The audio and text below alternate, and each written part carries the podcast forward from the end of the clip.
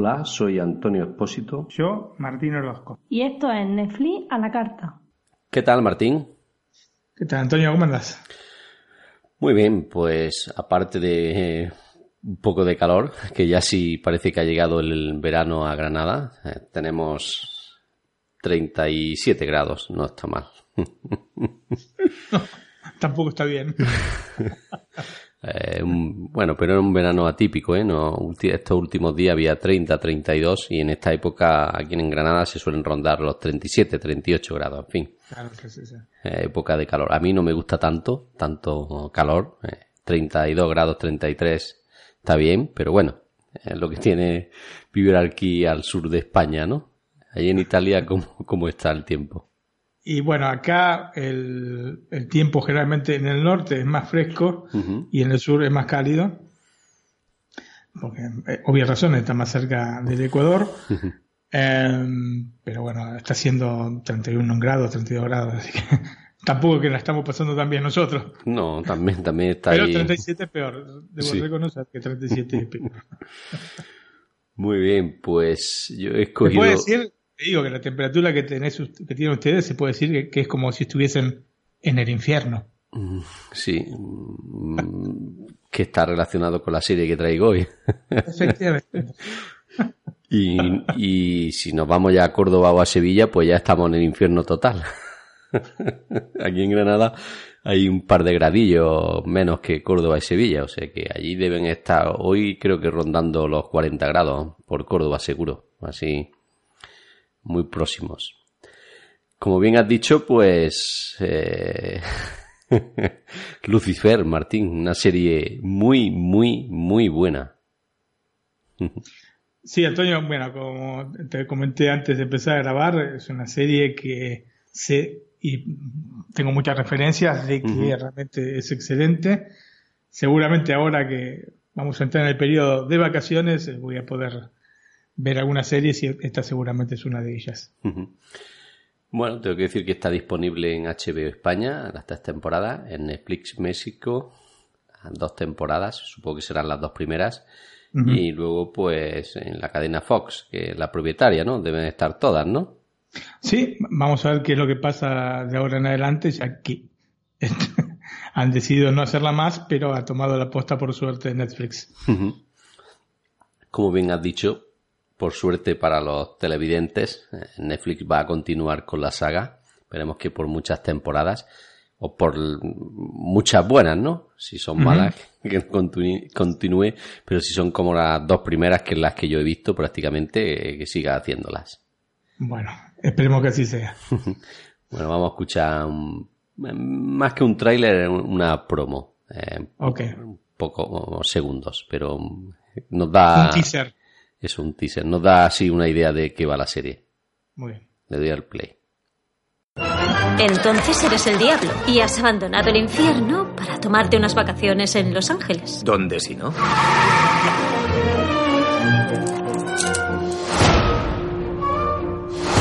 A la gente le gusta contarme cosas, oscuros deseos en su cabeza. ¿Te casas porque estás enamorada de él? Claro que no. ¿Cómo te llamas? Lucifer. Exacto. Martín, las adaptaciones de cómic a la pequeña pantalla son cada vez más frecuentes. La cadena Fox tiene algún éxito entre sus series de este estilo y quizá por esto sus responsables decidieron encargar una nueva serie basada en otro cómic de DC, ¿no? Lucifer. Sí. La premisa básica de este tipo de creaciones se mantiene al igual que en los cómics, ¿no? Lucifer se ha cansado del infierno y de que los hombres le empleen para justificar su maldad. Así pues, decide vivir en la tierra y qué mejor lugar que Los Ángeles, ¿no? y aparte, pues como, un, como propietario de un club nocturno, Lux. La serie la podemos englobar en la temática policíaca, pero con toques sobrenaturales y algo de comedia o bastante comedia. Bueno, a, partir de aquí voy a hacer un poquito de spoiler, muy pequeñito, pero bueno, le aviso a los oyentes por si no, no lo han visto y no quieren escucharlo. Encantador, carismático, Y como no, endiabladamente atractivo, ¿no? Lucifer está disfrutando su retiro, complaciéndose con algunas de sus cosas favoritas, eh, vino, mujeres, música, cuando una hermosa estrella del pop es brutalmente asesinada en la puerta del Lux. Esto le conmocionó hasta tal punto que quiere a toda costa castigar a su asesino.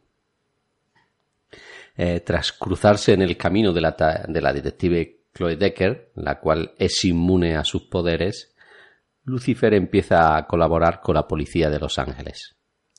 Aparte de trabajar con la detective Decker, el, el señor del infierno asiste a terapia para tratar de resolver sus problemas personales y emocionales. Todo ello mientras un ángel, Amenadiel, trata de lograr que vuelva al infierno y se siente nuevamente en el trono de fuego.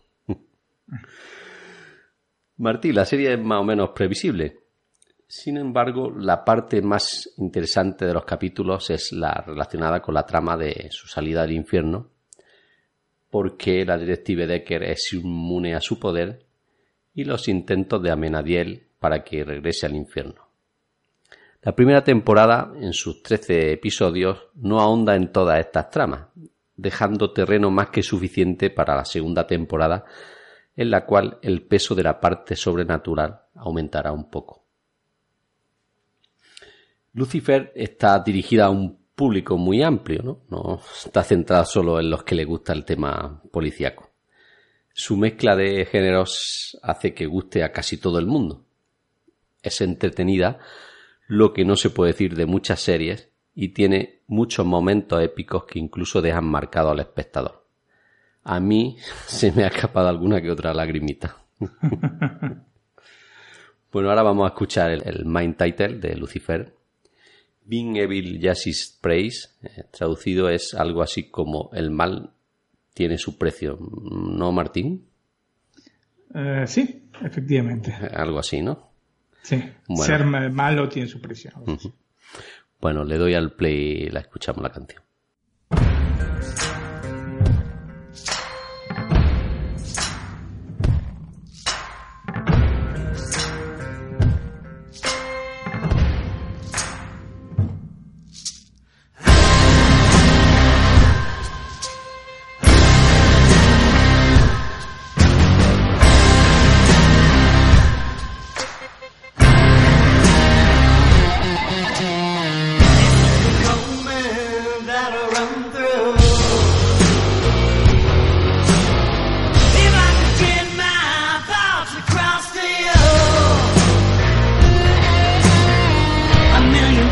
For your sorrow, now you're paying for it.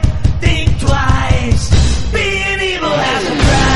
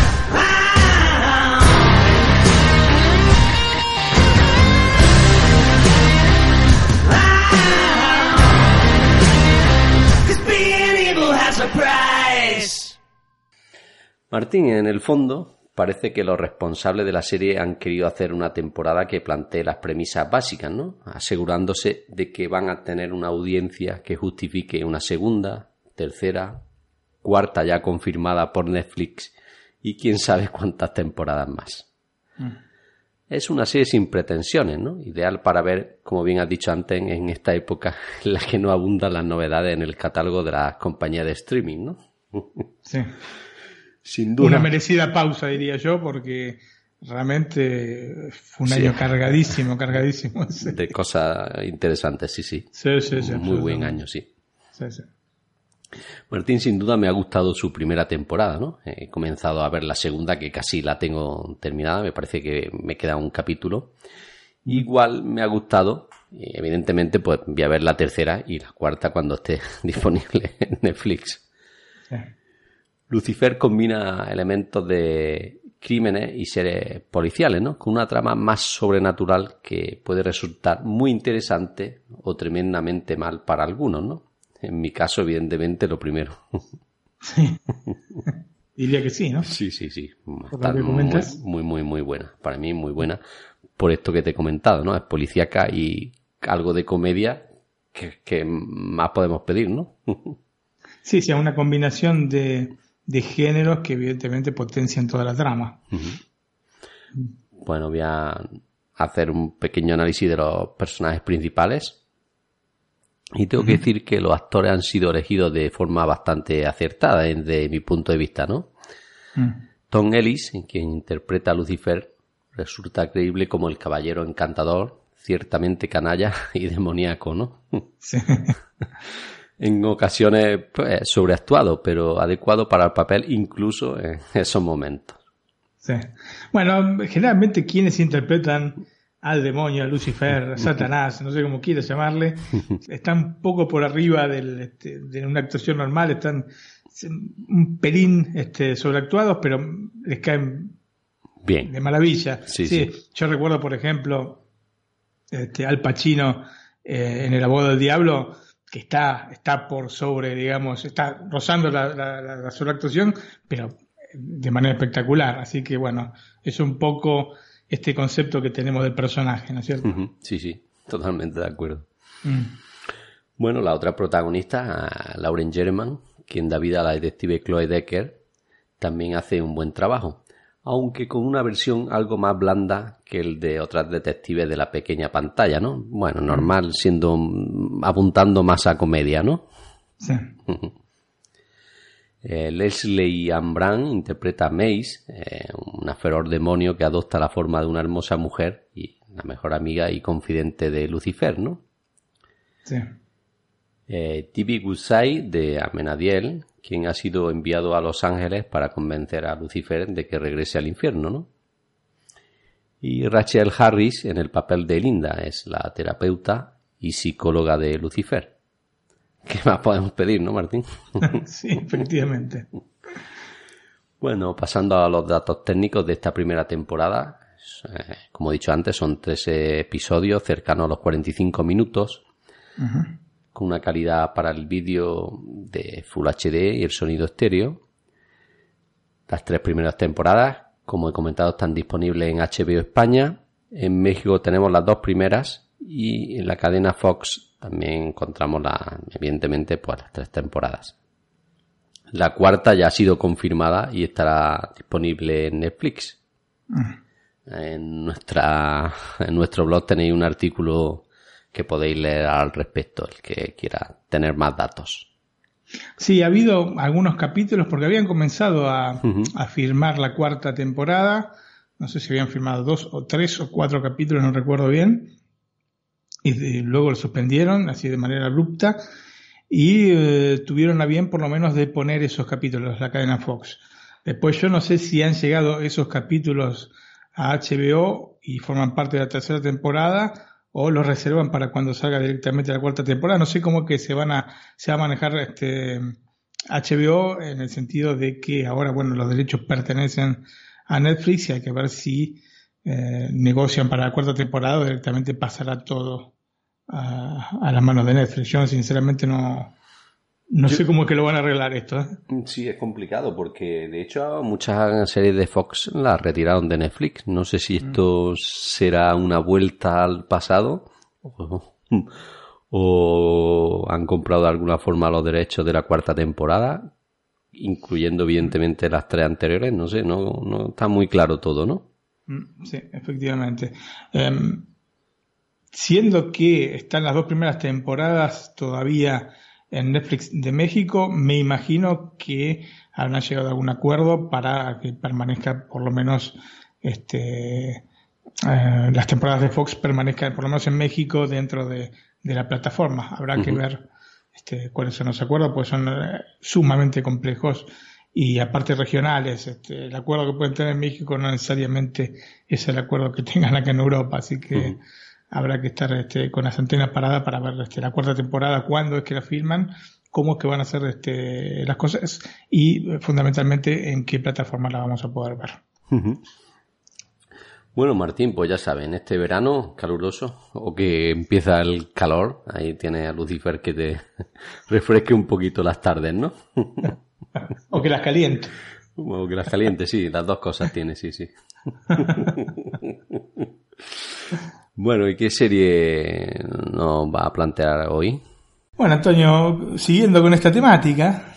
¿La comedia o la policíaca? No, con esta temática de el paraíso y el infierno. Ajá. Este, yo tengo una serie que se llama The Good Place, una serie que realmente fue una sorpresa. Em, mi mujer empezó a verla y me, hizo, me dijo, mira, estoy empezando a ver una serie que realmente me, me encantó, se llama The Good Place.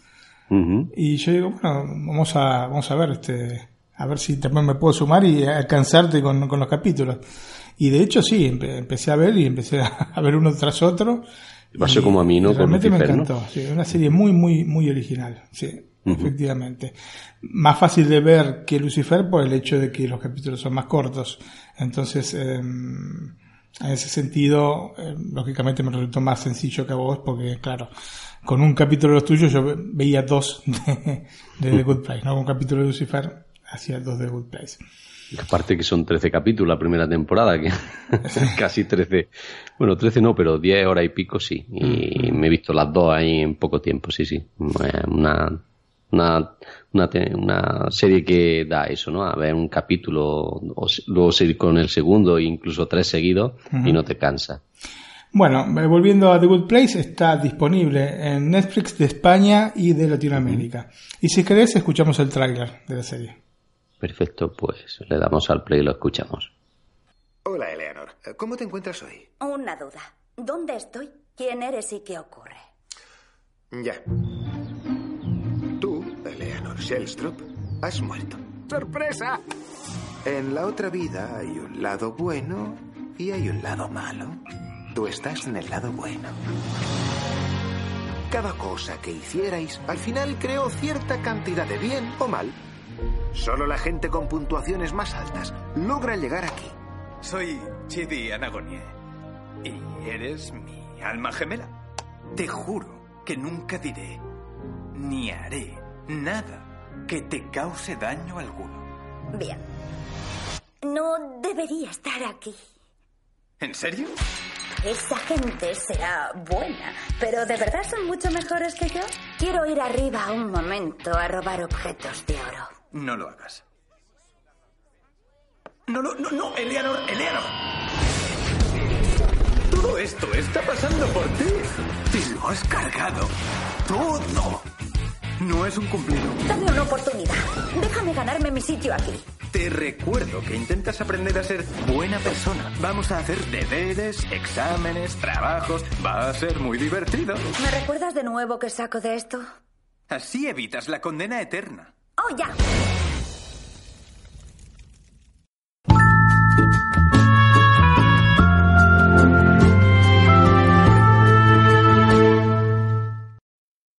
Bueno, acabamos de escuchar la intro musical que, como vieron, es bastante breve, de unos nueve segundos. Este, es una de las más cortas que, que he oído como introducción. Creo que esta y la de Breaking Bad son la- las más cortas. Sí. Bueno, Antonio, la pregunta más importante es la que no tiene respuesta, ¿no? ¿Qué pasa luego de la muerte? Bueno, quizá Tom Ellis o Lucifer sí que tenga para eso respuesta, ¿no? Bueno, sí, él tendrá su respuesta. Nosotros como seres humanos diría que no tanto. Eh, The Good Place nos brinda una versión que dista en general de lo que habitualmente se nos muestra en Hollywood, de lo que es el paraíso, de lo que es la vida después de la muerte, o lo que pasa después de la muerte. Es decir, Hollywood nos muestra estas largas túnicas y paseos entre las nubes, ¿no? Eh, digamos, una de estas figuras recurrentes dentro del mundo de las series y de la televisión. Seguramente el concepto de la serie me recuerda a una película que se llama Defending Your Life o El cielo próximamente.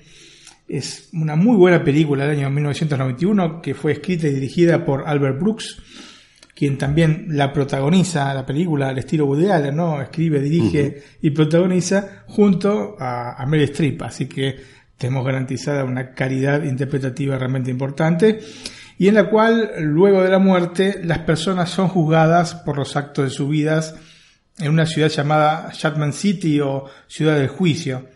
Y lo interesante que tiene esta película es que presenta esta ciudad del juicio como si fuese uno de estos resorts al, estilo americano, ¿no es cierto? Que incluye hoteles, lugares para divertirse, toda cosa, restaurantes, eh, como si fuese realmente una especie de Disneyland del paraíso, o del previo al paraíso, mientras te estás juzgando por eh, determinados actos de tu vida. Son, según la persona, la cantidad de actos que, digamos, analizan. Pueden ser, este, no sé, 5, 6, 7 actos de tu vida o más, dependiendo de la persona, te repito.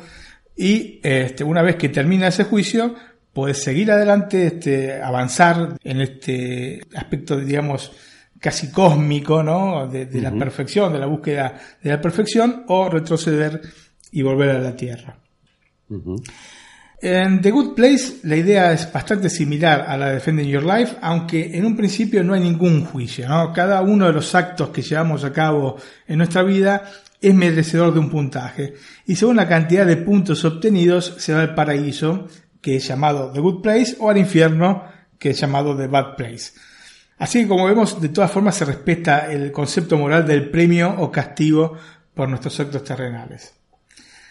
Eh, Nos encontramos entonces a Eleanor Shellstrop, que es una muchacha egoísta e inmoral que llega al lado bueno por un error del sistema. Y allí va a conocer a Michael, que es quien administra este lugar, y a otros tres recién llegados, que son Tahani Al-Jamil, que es una filántropa con complejos este, respecto a su hermana, complejo de inferioridad. Eh, Jason Mendoza, que es un- una especie de ladronzuelo con un coeficiente intelectual bastante bajo. Y a Chidi Anagoin, quien se caracteriza por no saber tomar decisiones. Se bloquea, ¿no? El intento este de tomar decisiones, aún decisiones básicas, ¿no? Como que es un helado de chocolate, uno de vainilla, ya ahí se bloquea el tipo. Y a este singular grupo se va a unir Janet, que es una especie de Siri, pero de carne y hueso, dentro de The Good Place. Hay también una Janet este, en, el, en The Bad Place, que es absolutamente lo opuesto, no te ayuda en nada. Pero esta este, Janet de- del lado, digamos, bueno, te ayuda con las cosas que le pidas.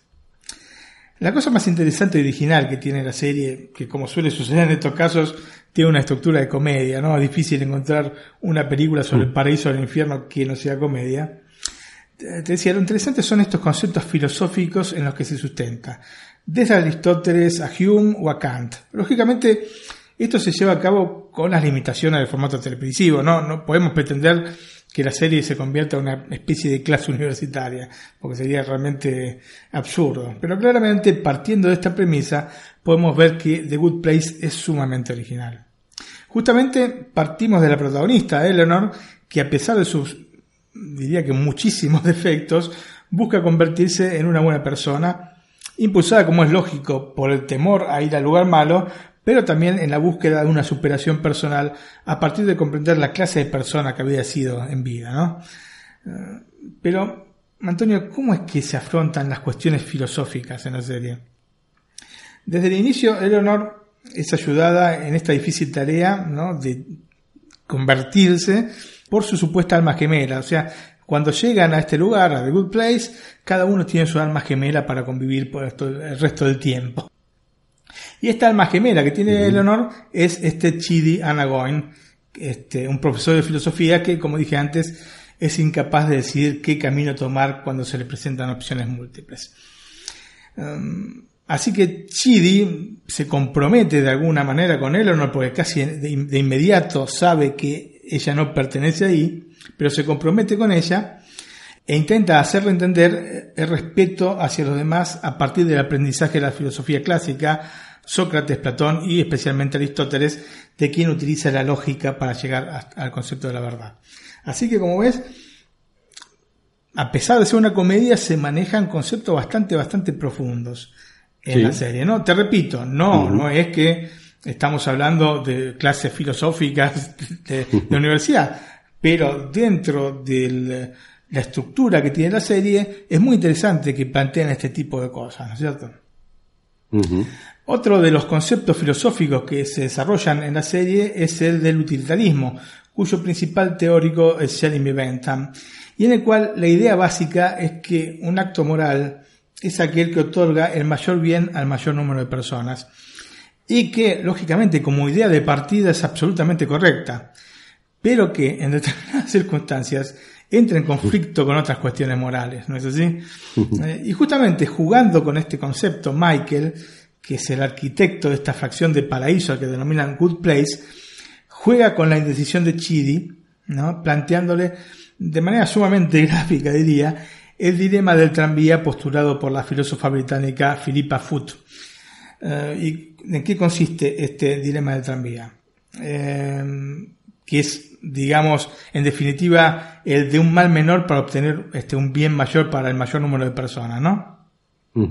El, dilema es este, se coloca un tranvía que avanza fuera de control y que va a matar a cinco personas, dándole la posibilidad a, quien está, digamos, digamos, en el control del tranvía, la posibilidad de cambiar este, la vía, ¿no? En este caso se la dan a Chidi, lógicamente, que es el que tiene mayores conflictos con esto, y eh, de esta manera matan a una sola persona que obviamente sin este acto deliberado no debía morir. Y justamente aquí se plantea el dilema sobre si intervenir y ser responsable absoluto de la muerte de una persona que no debía morir o no intervenir y dejar que mueran un mayor número de personas. Entonces por eso, eh, como planteamiento, digamos, el utilitarismo es absolutamente correcto, pero lógicamente llegan momentos o determinadas circunstancias en las que hay conflictos de morales, ¿no es cierto?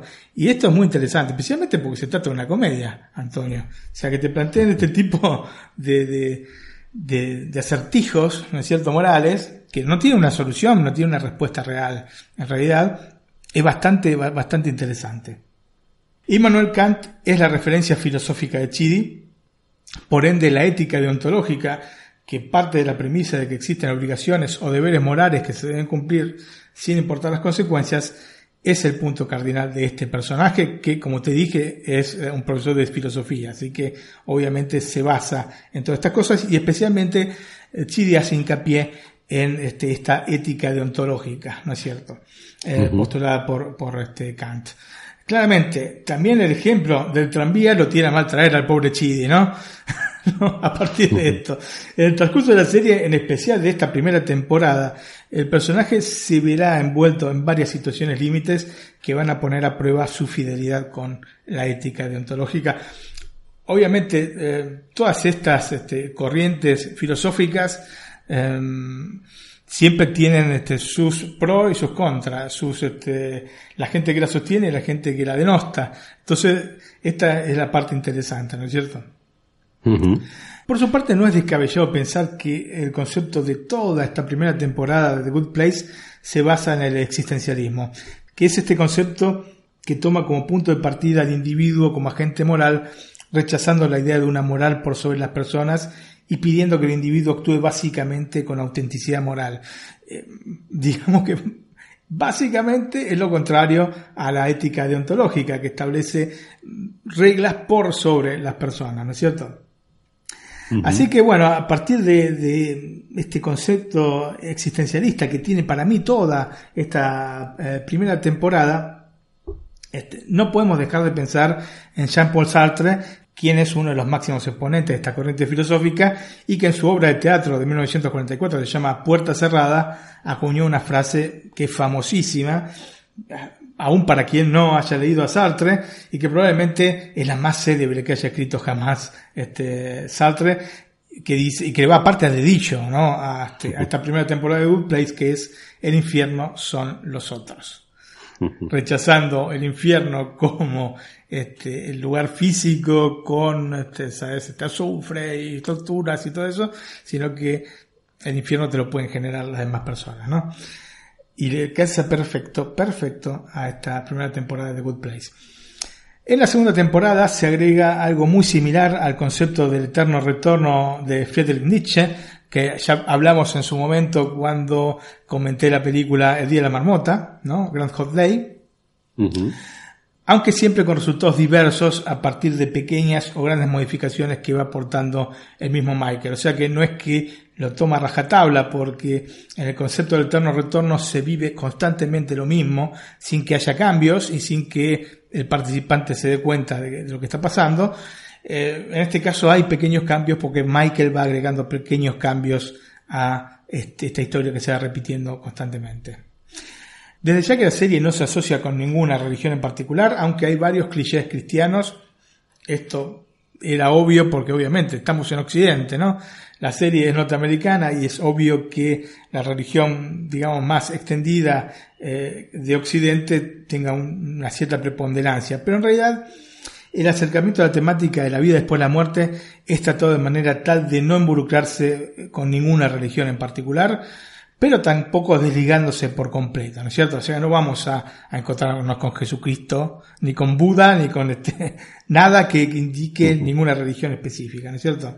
No se hace mención de ningún dios, pero hay órdenes jerárquicos en una estructura que es irremediablemente burocrática. Y en esto sí se asemeja mucho a esta de Defending Your Life. Em, que es la película que te comenté al inicio, ¿no? Lógicamente, este jugar haciendo malabares en la maroma es necesario debido a las susceptibilidades que se pueden producir tratándose de los temas que se tratan, ¿no es cierto? Así que hacen muy bien en separar un poco la paja del trigo. ¿De dónde nace esta The Good Place, Antonio? Esta tan particular serie. Mm, Michael Schur es el creador de la serie y cuenta con un currículum televisivo, yo creo que eh, notable, ¿no? Del cual, digamos, podemos citar que participó como escritor en nada menos que 137 episodios de Saturday Night Live. Si vos pensás que se llama Saturday Night Live porque va una vez por semana los sábados, te das cuenta de que tiempo que estuvo. Estuvo desde 97 a 2004 en, este, en la serie.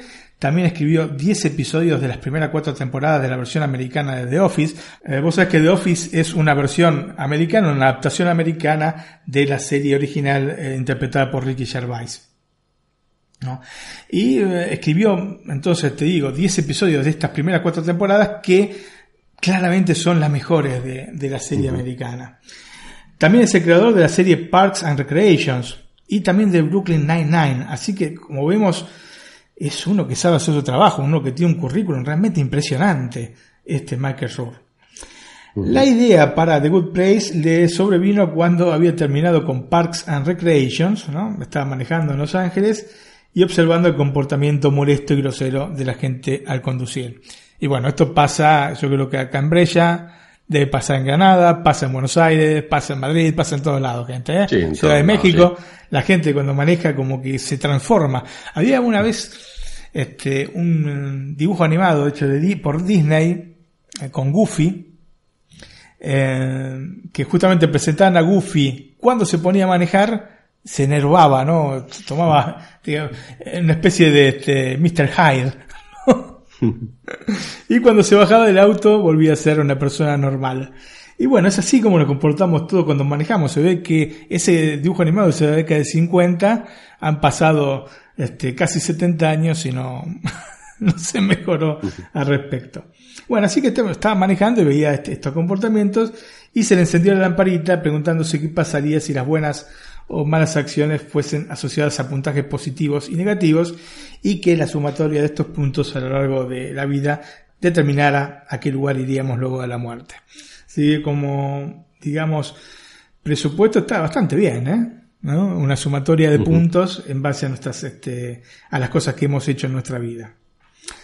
Shure es un gran admirador de la serie The Leftovers, así que se contactó con uno de los creadores que se llama Damon Lindelof, que además de haber escrito 28 episodios de la serie, también había participado como guionista en Lost, así que uno que sabía también de lo suyo, y de esta temática también. Y de esta reunión que tuvo nació una amistad entre los dos, y de hecho Lindelof eh, terminó ayudándolo, ¿no? No escribiendo eh, capítulos para la serie, pero sí dándole pautas eh, sobre qué caminos debía tomar para el desarrollo de esta The Good Place. Especialmente las digamos, los consejos que le dio era para no entrar en callejones sin salida, en lo cual no, no, hubiese manera de, de, arreglar la cosa, ¿no es cierto? Eh, especialmente por las temáticas, ¿no? La, cuando se habla de religión, la cosa es muy peliaguda y hay que tomar todo, ¿viste? Muy, muy, muy seriamente para no meterse en problemas y en bretes de los cuales no se puede salir. Así que bueno, lo guió en ese sentido. Quizás un poco por la experiencia de, de Lost, porque la verdad que ha tenido bastantes, digamos, detractores el final de, esta serie, ¿no? De The Lost. Si bien hay mucha gente que cree que el nombre del personaje de Michael, ¿no? Este, digamos, generador de este, de este paraíso, es una alusión al del mismo creador de la serie, ¿no? Michael Schroer. Eh, el mismo Schroer lo desmintió afirmando que en un principio digamos que no se le había ocurrido ni siquiera un nombre para el personaje que figuraba en los guiones, en los primeros guiones como Ted. ¿Y por qué figuraba como Ted? Porque lo protagonizaba Ted Danson, ni más ni menos. Era por este motivo, no por ningún otro. Eh, más adelante, en un viaje que, que, hizo a París, descubrió en la Catedral de Notre Dame al arcángel Miguel, obviamente Miguel es Michael en inglés, que es el ángel que suele ser representado pesando las almas en una balanza por la función que según la tradición cristiana tomaría en el juicio final. Así que esto le iba como anillo al dedo al personaje de The Good Place que finalmente tomó el nombre de Michael. En vista de la gran experiencia de Michael Schur, como te dije, con todo este currículo impresionante que tiene, la NBC ordenó la realización de la primera temporada sin la necesidad de un episodio piloto. Y esto es una cosa casi inédita. O sea, le dijeron, este, bueno, Toma la plata, hace tres episodios, directamente, así, sin un piloto. Impresionante. Por otra parte, tanto Kristen Bell como Ted Danson, que son los dos protagonistas de la serie, se sumaron al proyecto al inicio eh, sin la necesidad de que les hiciesen algún tipo de casting.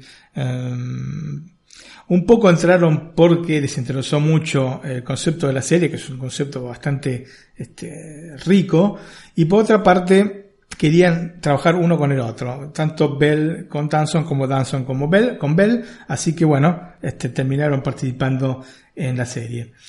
Para el resto del elenco, compuesto por actores con menos recorrido, este, menos, este, menos, menos jerarquía, digamos, o en algún caso, como por ejemplo Yamela Jamil, que hace Tahani, con ningún recorrido actoral, porque eh, esta muchacha era presentadora de radio y televisión en el Reino Unido, para el resto, entonces, este, inclusive, con esta chica, pero para el resto de los actores se realizaron este, audiciones. Mm, la mayor parte de la serie fue filmada en los estudios de Universal en Hollywood, aunque hay algunas escenas de externos principalmente que se realizaron fuera de Universal, pero siempre dentro de California, como para poder contener un poco los gastos de la producción. Antonio, mm, The Good Place Combina entonces una idea original con actuaciones acertadas y en algunos casos muy acertadas. Se nota que hay mucha química entre los integrantes del grupo y esto eleva el nivel de la serie, que por otra parte combina esta originalidad con elementos que son en definitiva muy utilizados dentro de la sitcom. Es decir, con personajes que tienen un recorrido evolutivo bastante, bastante corto, ¿no? Se parte de un concepto de personaje que evoluciona por unos cuantos capítulos hasta estancarse y dejar de desarrollarse y esto pasa indefectiblemente en todas las sitcom. Y esto, este poco desarrollo que tiene, o este desarrollo, digamos, veloz en pocos capítulos, eh, se aplica a casi todos los protagonistas, a excepción de Michael, que tiene un camino muchísimo más rico, ¿no? Eh, que el del resto de los personajes. Un poco por la misma trama que tiene toda la, la serie y con este, esta vuelta de tuerca que tiene al final de la primera temporada. Otro aspecto típico de la sitcom que no poseen capítulos autoconclusivos, como es el caso de esta, ¿no? De The Good Place, es el cliffhanger, ¿no? Eh, al final de cada episodio. Este es dejarte a la expectativa para el próximo episodio. Esto es una marca registrada de las producciones de televisión tradicional y lo hacen para mantener interés este, por la misma por una o más semanas, este, según los feriados. El que haya seguido em, series hechas este, no digamos para streaming, sino para televisión, sabe que muchas veces este, entre episodio y episodio pueden pasar una semana, sí, o pueden pasar dos o tres semanas, dependiendo de los feriados que tengan, las vacaciones, etcétera. O sea, muchas veces te dejan colgado por dos o tres semanas y sin saber lo que pasa. Entonces, eh, el concepto que siempre se utilizó es el de los cliffhanger, de dejarte, digamos, en suspenso el final, este, como para que eh, vos tengas voluntad de ver el siguiente capítulo, ¿no es cierto? Lógicamente, esta falta de capítulos que se concluyan eh, en sí mismos, ¿no es cierto?, que sean autoconclusivos, hace que sea casi, yo diría, imposible ver episodios de la serie por separado, lo que complica la cosa para eventuales segundas visiones. O sea, si vos querés verlo por segunda vez la serie, lo mejor es verla desde el principio, porque para poder gozártela bien tenés que verla eh, en secuencia, secuencialmente. O sea, es muy difícil engancharte en un capítulo que, porque lógicamente viene a partir de este cliffhanger, viene condicionado por el anterior y condiciona el siguiente. Entonces es muy difícil poder verlos por separado. Em, esto en realidad mucho, mucho no me gusta. Yo prefiero las, series que aunque tengan una, digamos, eh, un núcleo en común para toda, un arco argumental para toda la temporada, se puedan ver por separado los capítulos sin la necesidad de tener que ver secuencialmente todos, ¿no es cierto? Mm, caso, por ejemplo, una serie que siempre cito que es Seinfeld. Seinfeld yo puedo verla de cualquier manera. Yo la he visto de cualquier manera la serie, o sea, capítulos por separado, capítulos que me gustan, la he visto de adelante para atrás, de atrás para adelante. Eh, en el caso de Good Place, esto es realmente imposible. Hay que verla secuencialmente. Hay que verla del capítulo 1 al último capítulo, que es el capítulo 25 de la segunda temporada, que sería el 12 de la segunda temporada. Eh, volviendo a la poca evolución eh, ¿no? de, que tienen los personajes, esto hace que la serie sufra en algunos momentos de las primeras dos temporadas, por lo menos que, son las que han salido, ¿no? Todavía este, tiene que salir la tercera. Este, vemos un estancamiento de las tramas que, lógicamente, como te digo, es fácilmente atribuible a este escaso movimiento de los personajes.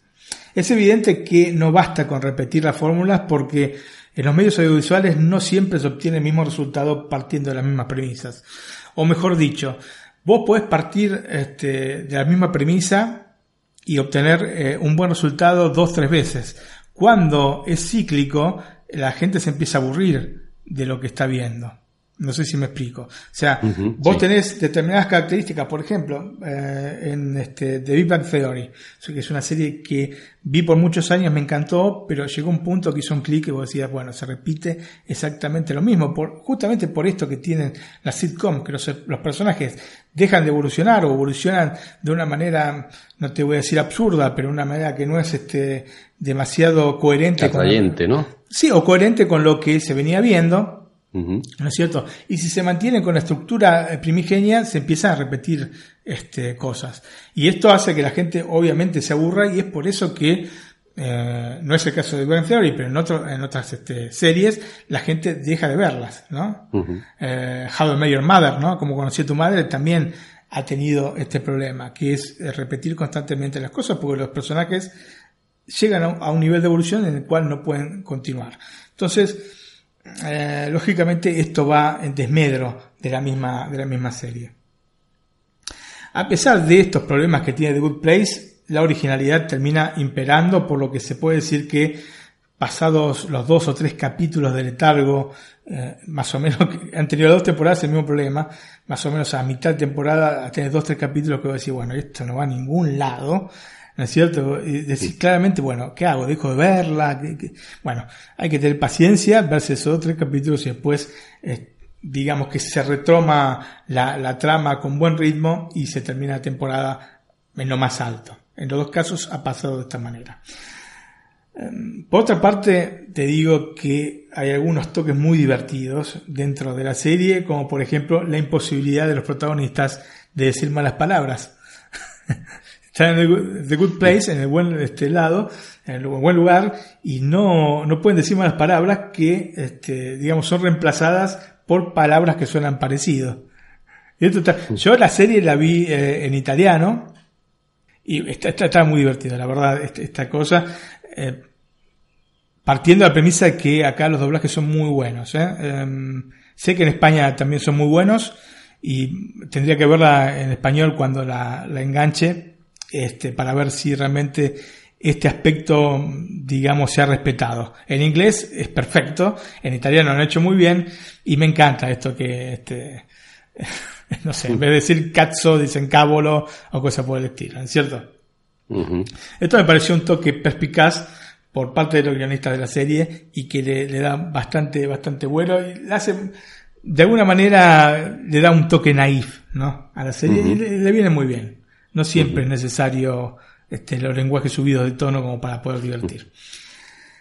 Em, Antonio, el problema que se genera eh, con la serie es por cuántas temporadas se puede continuar con la narración cuando los personajes aparentemente han llegado a su máximo grado de desarrollo, ¿no? Michael Schur mm, ha señalado en algún, este, en algún reportaje que en su mente tiene planificadas siete temporadas, ¿no? Y bueno, él tendrá sus motivos y con, repito, el currículum que tiene es como para creerle. Yo, eh, como espectador, mm, lo veo complicado, no, no es por darme aires de nada, ¿eh? simplemente que no veo cómo se puede llegar a hacer, aunque no es imposible, especialmente con los quilates de este, guionista que tenemos acá, ¿no? Eh, y lo veo difícil porque, a menos que se agreguen personajes, lo más gracioso ya pasó, porque lo más gracioso parte de la desubicación de estos personajes que ya vimos, este, en este contexto en el que son incorporados un poco así, eh, de, digamos, a la fuerza. Entonces, una vez que han pasado el periodo de adaptación, se complica más poder hacer, volver a, ya, volver atrás no se puede, entonces se complica más desarrollar cosas nuevas.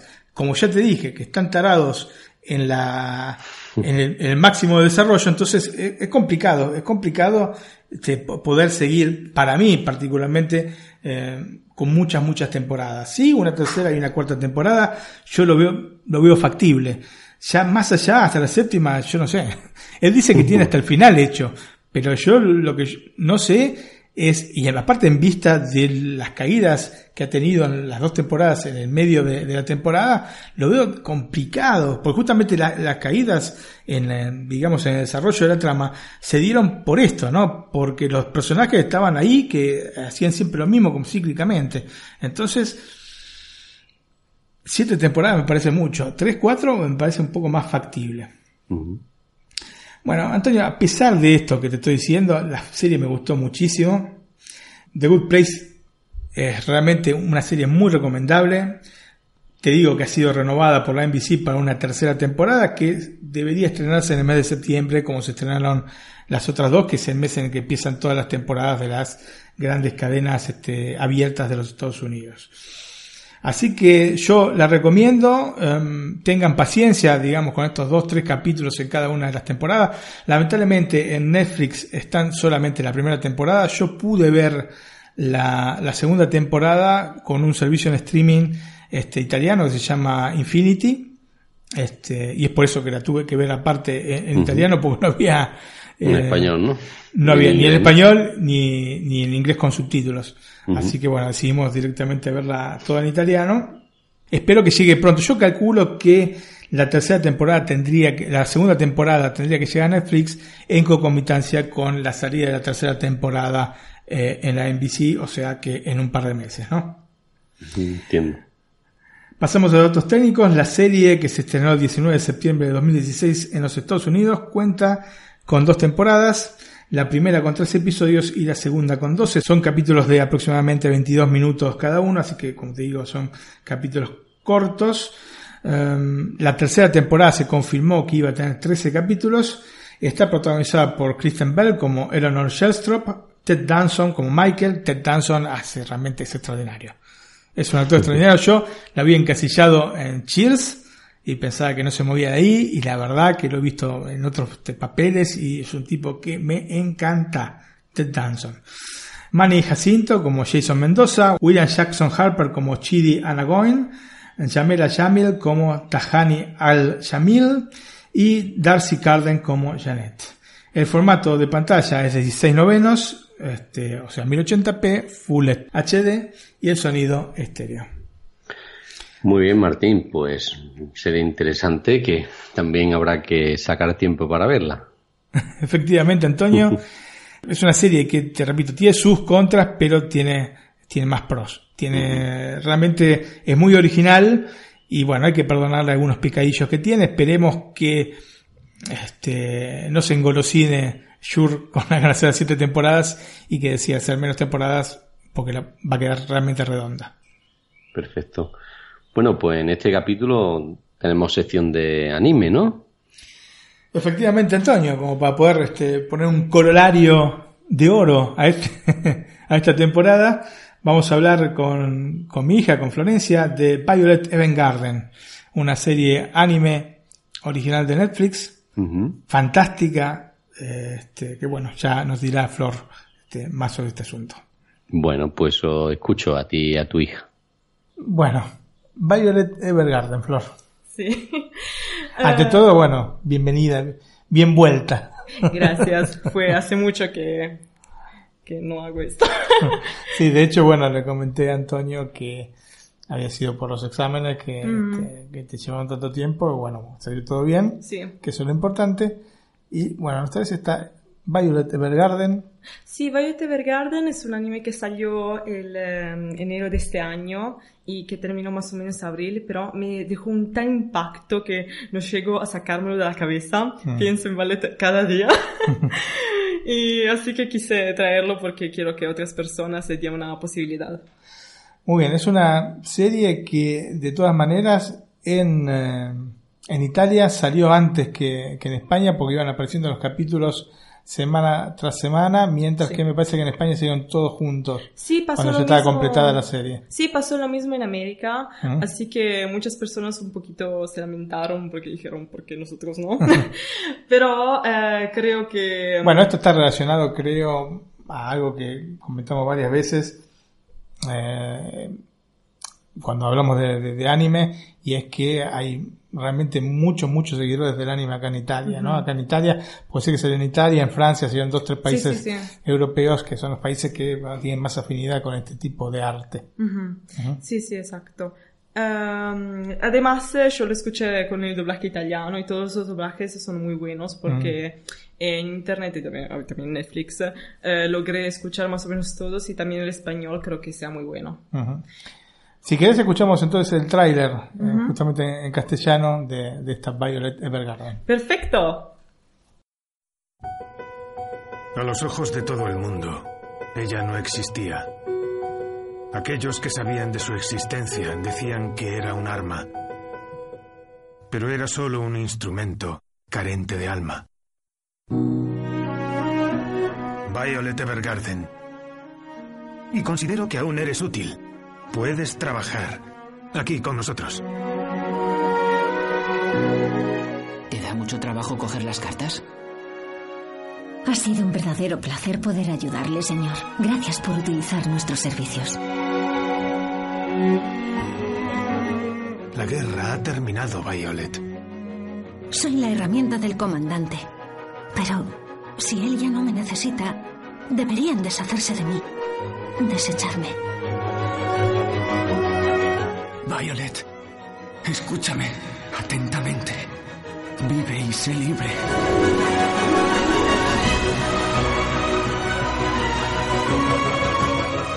¿Está el comandante vivo? ¿Está vivo? Vas a descubrir muchas cosas en el futuro, aunque es muy posible que tu vida sea más fácil si no las descubres.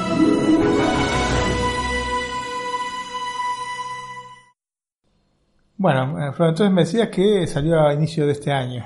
Sí, salió más o menos el 11 de enero en Netflix, solo eh, que creo que eh, en, en Japón venía transmitido un día antes.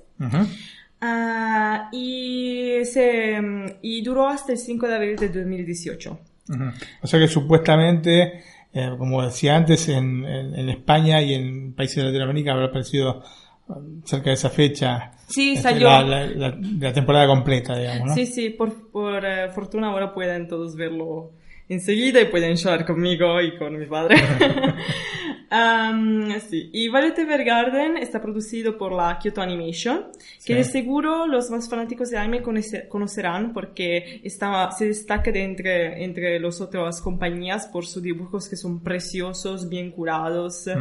Y además porque es el productor de animes como Free, que ahora tiene, está saliendo a tercera temporada en sitios como Crunchyroll. Y también de Keion, Kobayashi's Dragon Maid, Sundown Forum. Y además hizo también la adaptación en eh, formato largometraje, en formato film, del manga A Silent Voice. Sí, sí, muy, muy conocido. Sí, además Sí. salió en Italia más o menos este invierno y verlo también en eh, la pantalla grande fue un gran impacto, está precioso de veras. Am, Yo eh, se me preguntaba cómo es que le surgió esto de, de hacer Violet Evergarden. Ah, ok. Eh, pero primera cosa, tengo que decir que Violet Evergarden está basado en una novela. Y porque cada año la Kyoto Animation, desde 2009, si no me equivoco, hace un concurso que se llama Kyoto Animation Award, en la cual dan un premio a, el mejor, a la mejor novela o manga que propone obviamente a los diferentes autores. Sí. Solo que la curiosidad de Violet Evergarden, que ganó en el 2014, es que ganó el gran premio, ganó en todas las categorías, que son la de novela, escenario y manga. Y se decidió enseguida de hacer un anime eh, que estaba basado obviamente su esta historia. Solo que obviamente fue una adaptación un poquito diferente. Y hicieron también así con, con el anime de Free y con además el anime de Beyond the Boundaries. Sí. Solo que obviamente eh, ¿cómo puedo decir? Eh, Violet Evergarden fue el único, es el único por ahora por haber vinto todos los premios. Es, eh, que hace entender obviamente cuánto sea preciosa no solo la animación que ya comenté antes, Sí. pero también cómo sea impactante la historia. Sí, de hecho, eh, uno al ver la animación realmente se nota que es un producto que está muy bien trabajado. Estoy enamorado de los ojos de los personajes, me parece que son una cosa fantástica, hablan por sí solos. Este, los colores, las, Sí. este, las luces, los brillos, son, es una maravilla eh, esos ojos. Sí, es, eh, una vez eh, escuché un, eh, un comentador que decía que después de ver Violet Evergarden la vida real, hace asco.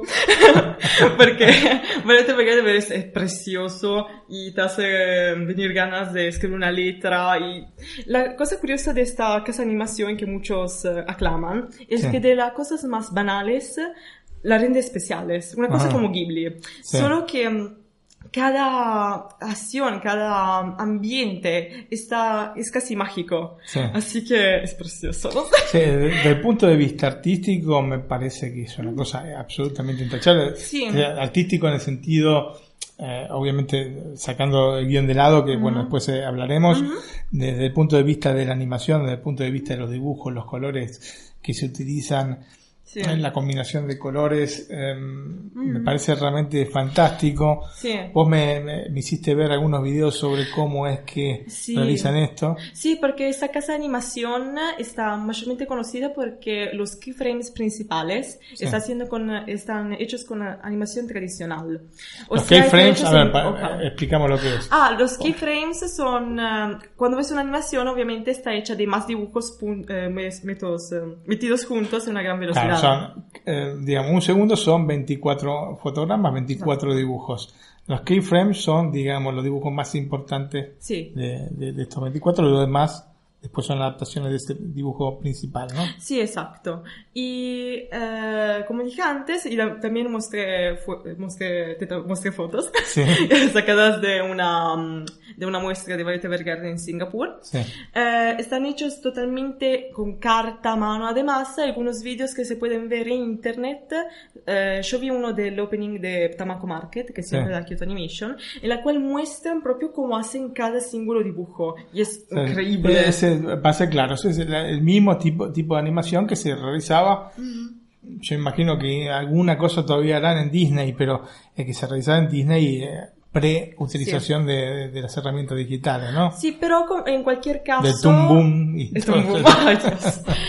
Pero además, eh, Violet Evergarden utiliza el CGI y soprattutto en, eh, en objetos como la máquina de escribir. Sí. Porque hizo en internet que eh, por Violet Evergarden es un tipo, un tipo de animación particular, porque antes de todo la, eh, la directora de animación principal y la character design del anime Sí. lo hizo la misma ilustradora de los dibujos de la novela. Sí. Así que, exacto. Así que quería mantener más o menos el mismo estilo, la misma calidad con todas esas líneas, todos esos particulares. Sí, sí, realmente se nota que, como te decía antes, está muy, muy trabajado todo, está, está, digamos, hasta en el mismo, mínimo detalle este, dibujado. Realmente me pasó fantástico. Lógicamente, lo que más te, te llama la atención son esos ojos que son como los cielos de Makoto Shinkai, ¿no es cierto? Sí, O sea, como, exacto. como una característica de, de un poco la empresa y que es- es fantástico, fantástico, los colores, este, Mm. una cosa maravillosa. Sí. Bueno, contame un poco entonces de, de- de la historia.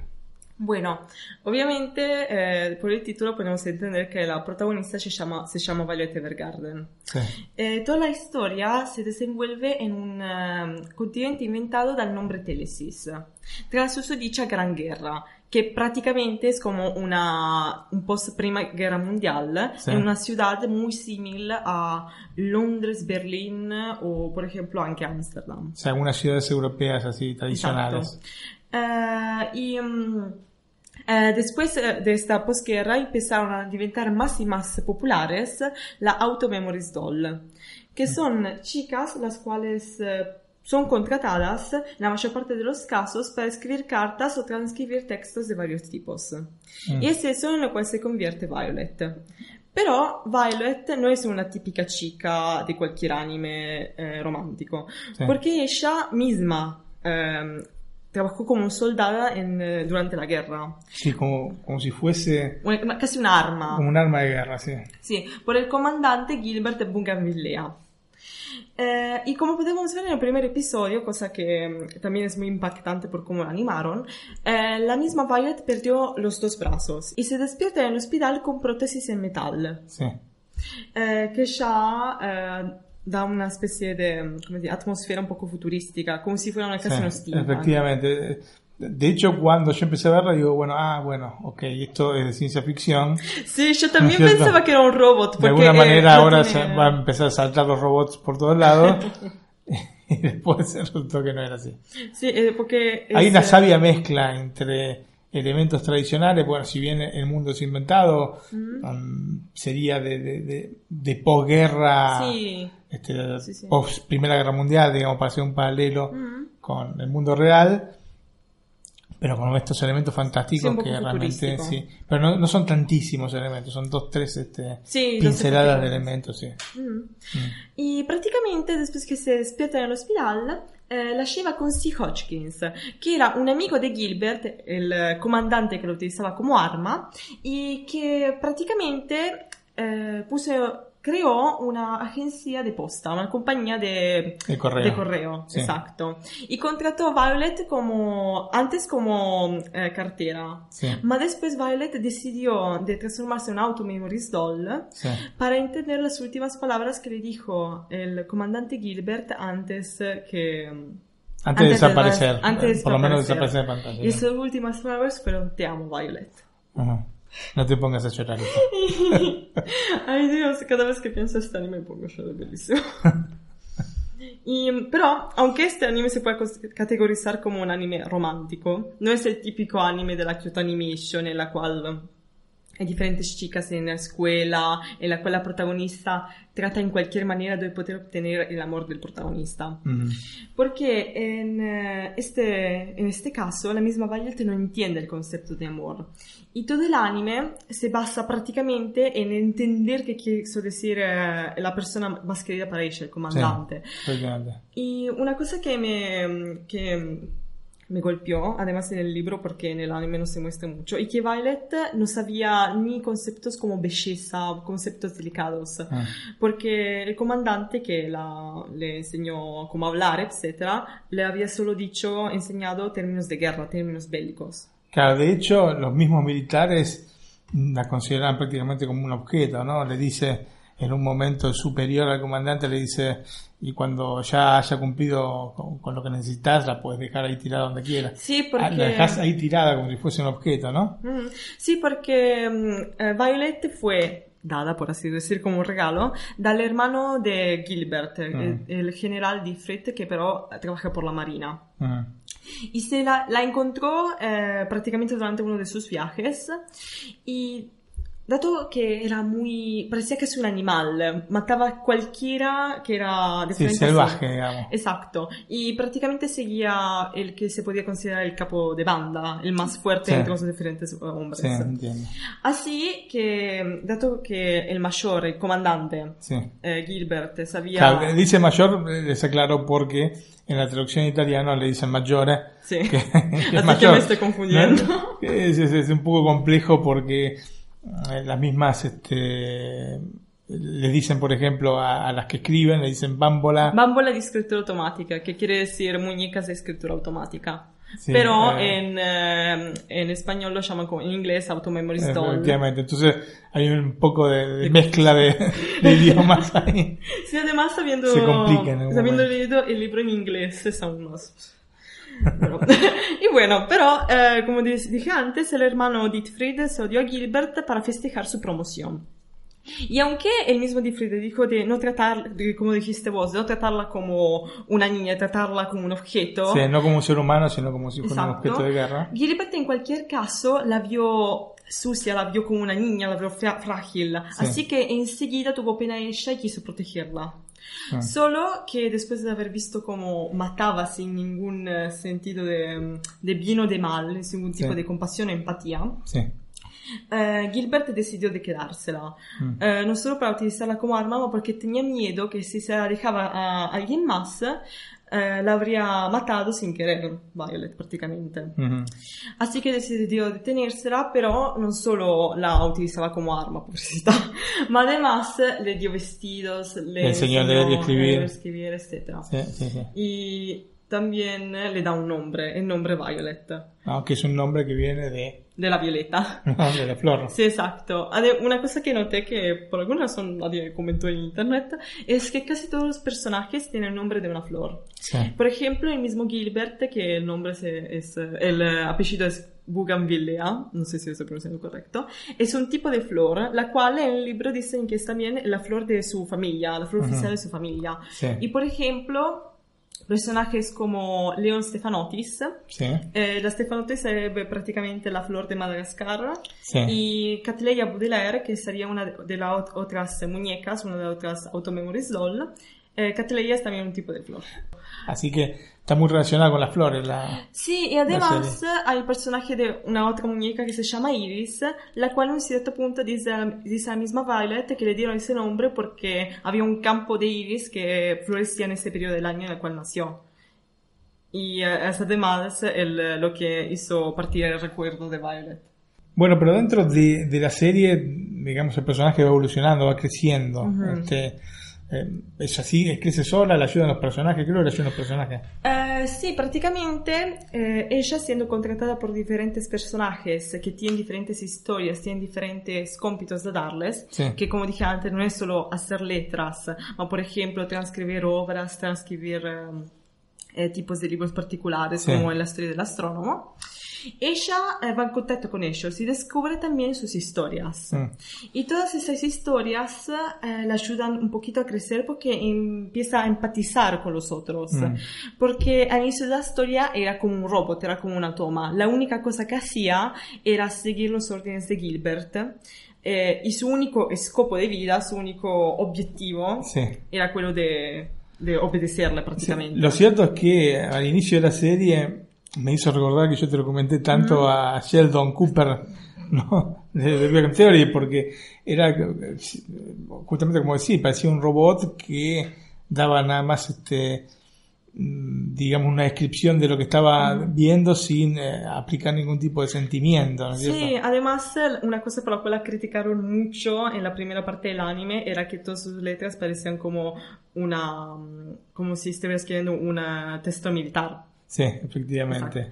Así que es maravilloso ver cómo todos esos personajes empieza mano a mano a diventar más autónoma, empieza a, a, dire, a crearse una personalidad vera y propia, Ujú. o más que crearse puede finalmente ser... eh, Sí, efectivamente, Buscarse. estas son las cosas más interesantes que tiene Mm. la serie y es cómo va evolucionando el personaje de a poco y es fantástico porque capítulo, capítulo tras capítulo y e historia tras historia Sí. que son todas trágicas, son todas terribles, son, son trágicas, pero... son realmente trágicas. Ok, pero quiero, quiero sottolineare una cosa, que mm, prácticamente todas esas historias están eh, ligadas por diferentes temas, que Sí. son la primera obviamente el tema romántico de Sí. amor, porque el objetivo de Violet, eh, por la cual diventó una muñeca, fue Sí. lo de entender qué quiere decir amor, Sí. qué quiere decir el, el comandante. Pero también es, por ejemplo, la relación entre padres y hijos, y también es aceptar la muerte de alguien querido, querido que no volverá. Porque, de hecho, muchos de estos personajes perdieron a alguien eh, durante la, la guerra que... Sí, de alguna manera la historia misma de ella se va reflejando en cada Mm. uno de, de- en cada una de las historias que, que se van viendo dentro de la serie. Esta historia de, de pérdida, ¿no? A partir ya el, el gran conflicto que tiene es no saber qué es lo que pasó realmente, porque a ciencia cierta no se sabe Sí. qué es lo que pasó con, con este comandante. Entonces, de alguna manera, toda esta relación que se va generando con cada uno de los personajes que vamos viendo, que son, como repito, en, en capítulos autoconclusivos, van haciendo que el personaje crezca y vaya evolucionando este pasito a pasito, pero sin, sin hacer marcha atrás, hasta, di- digamos, convertirse prácticamente en, en- una persona normal, con sentimiento como todo, como todos tenemos. Sí, una cosa que mm, me vino en mente porque la la encontré muy interesante cuando vi el anime y vi el libro, es que todos llegan a cambiar también por Violet, es una cosa recíproca. Sí. Porque Violet, siendo casi como una niña, se podría decir, porque no entiende nada de los sentimientos humanos, Claro. gracias a ellas los personajes pueden más o menos retroceder y entenderse más a, a sí mismos. Sí, evolucionan también con ellos, ellas. sí, porque ella tiene prácticamente otro punto de vista. Cosa que yo sí. encuentro muy interesante. Sí, sí, sí. Porque una cosa que mm, también... Sí, hay una, hay una especie de retroalimentación entre ella y los personajes mm, para los cuales escribe. Y em, sí, salen todos fortalecidos después Sí, de... una cosa que, tipo, se te das cuenta, a cada episodio eh, dicen, por ejemplo, mi vida cambió gracias a Violet Evergarden, eh, mi vida eh, se mejoró gracias a ella, o cosas Sí, sí, así. sí, efectivamente. y además, eh, una cosa que me causó mucha gracia es que en el libro cada capítulo empieza con eh, una historia, ¿no? Sí. Y siempre es muy bella. Así que me causó mucha gracia. Todos están enamorados de ella. Em, pero tornando un poco más serios, Sí. eh, como dije antes, todos tienen que aceptar, eh, por ejemplo, la muerte de alguien por los efectos de la guerra, porque Sí. como dijimos antes, es prácticamente como la, prim- la post Primera Guerra Mundial. Claro, sí. Es los que em, yo estudié, eh, dato que terminé la escuela hace poco, todavía me recuerdo toda la historia. y, por ejemplo, todo, todas estas muertes están llamadas, en- por lo menos en italiano, como el paradigma de la modernidad. Sí. Porque con todas estas tecnologías mueren muchas personas. Ajá.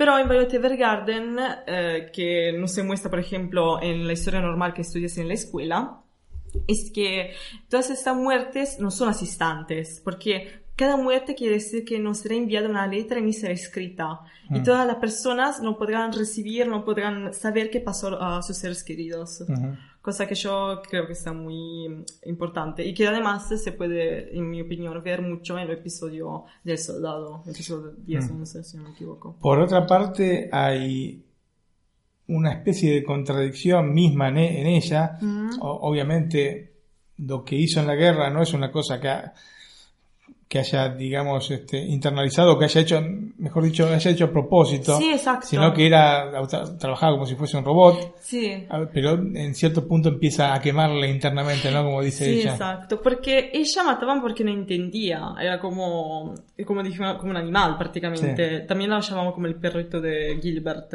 Sí. Así que después de haber visto los efectos eh, que hacen sus acciones en otras personas personalmente, y además después, después de haber visto, por ejemplo, cómo quedan las personas después de haber perdido a alguien, esta- esto le hace entender cuánto lo que ha hecho sea eh, improponible. Sí, sí, Pero como...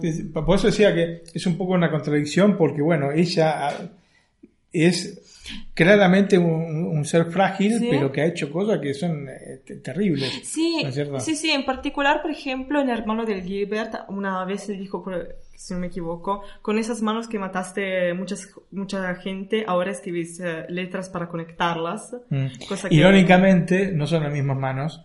porque- Eh, justamente, ¿eh? Es un poco eh, como un nuevo nacimiento, ¿no? Exacto, Para exacto. Mm. ella. ¿no es cierto? En algún punto, inclusive intenta con esas manos De matarse. quitarse de- la vida y, y- y no puede, obviamente. Sí, porque como... Son todas metáforas que, que- que se emplean, que son bastante efectivas Sí. en una serie, en un anime que, que, digamos, hace de, de- de la profundidad su punto de fuerza, ¿no es así? Ujú. Sí, exacto, exacto. Y mm, además, ahora que me recuerdo, otro tema particular de este anime es también la relación entre padre e hijo. Ujú. Indican. Porque si nos ponemos a pensar, por ejemplo, eh, durante la guerra, ¿no? Sí. Muchos padres vieron sus hijos partir por la guerra, siempre Sí. con la misma promesa, promesa yo volveré. Sí. Solo que no siempre pasa así.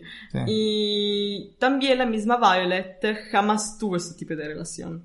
Fue una huérfana. Y el, Sí. el único rol de padre que tuvo el de Gilbert, que no es un rol muy ejemplar. Así que...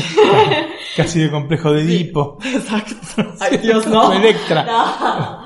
Sinceramente. Pero sí, eh, ciertamente, eh, el único, digamos, referente casi de, de- de padre es el comandante. Sí. Sin embargo, Pero es una, en mi opinión, ¿no? es una relación que es muy diferente. Cioè, eh, podemos ver en el anime que hay diferentes tipos de relaciones. En la primera parte son siempre relaciones románticas. Sí. En la segunda parte son siempre relaciones familiares. Mm.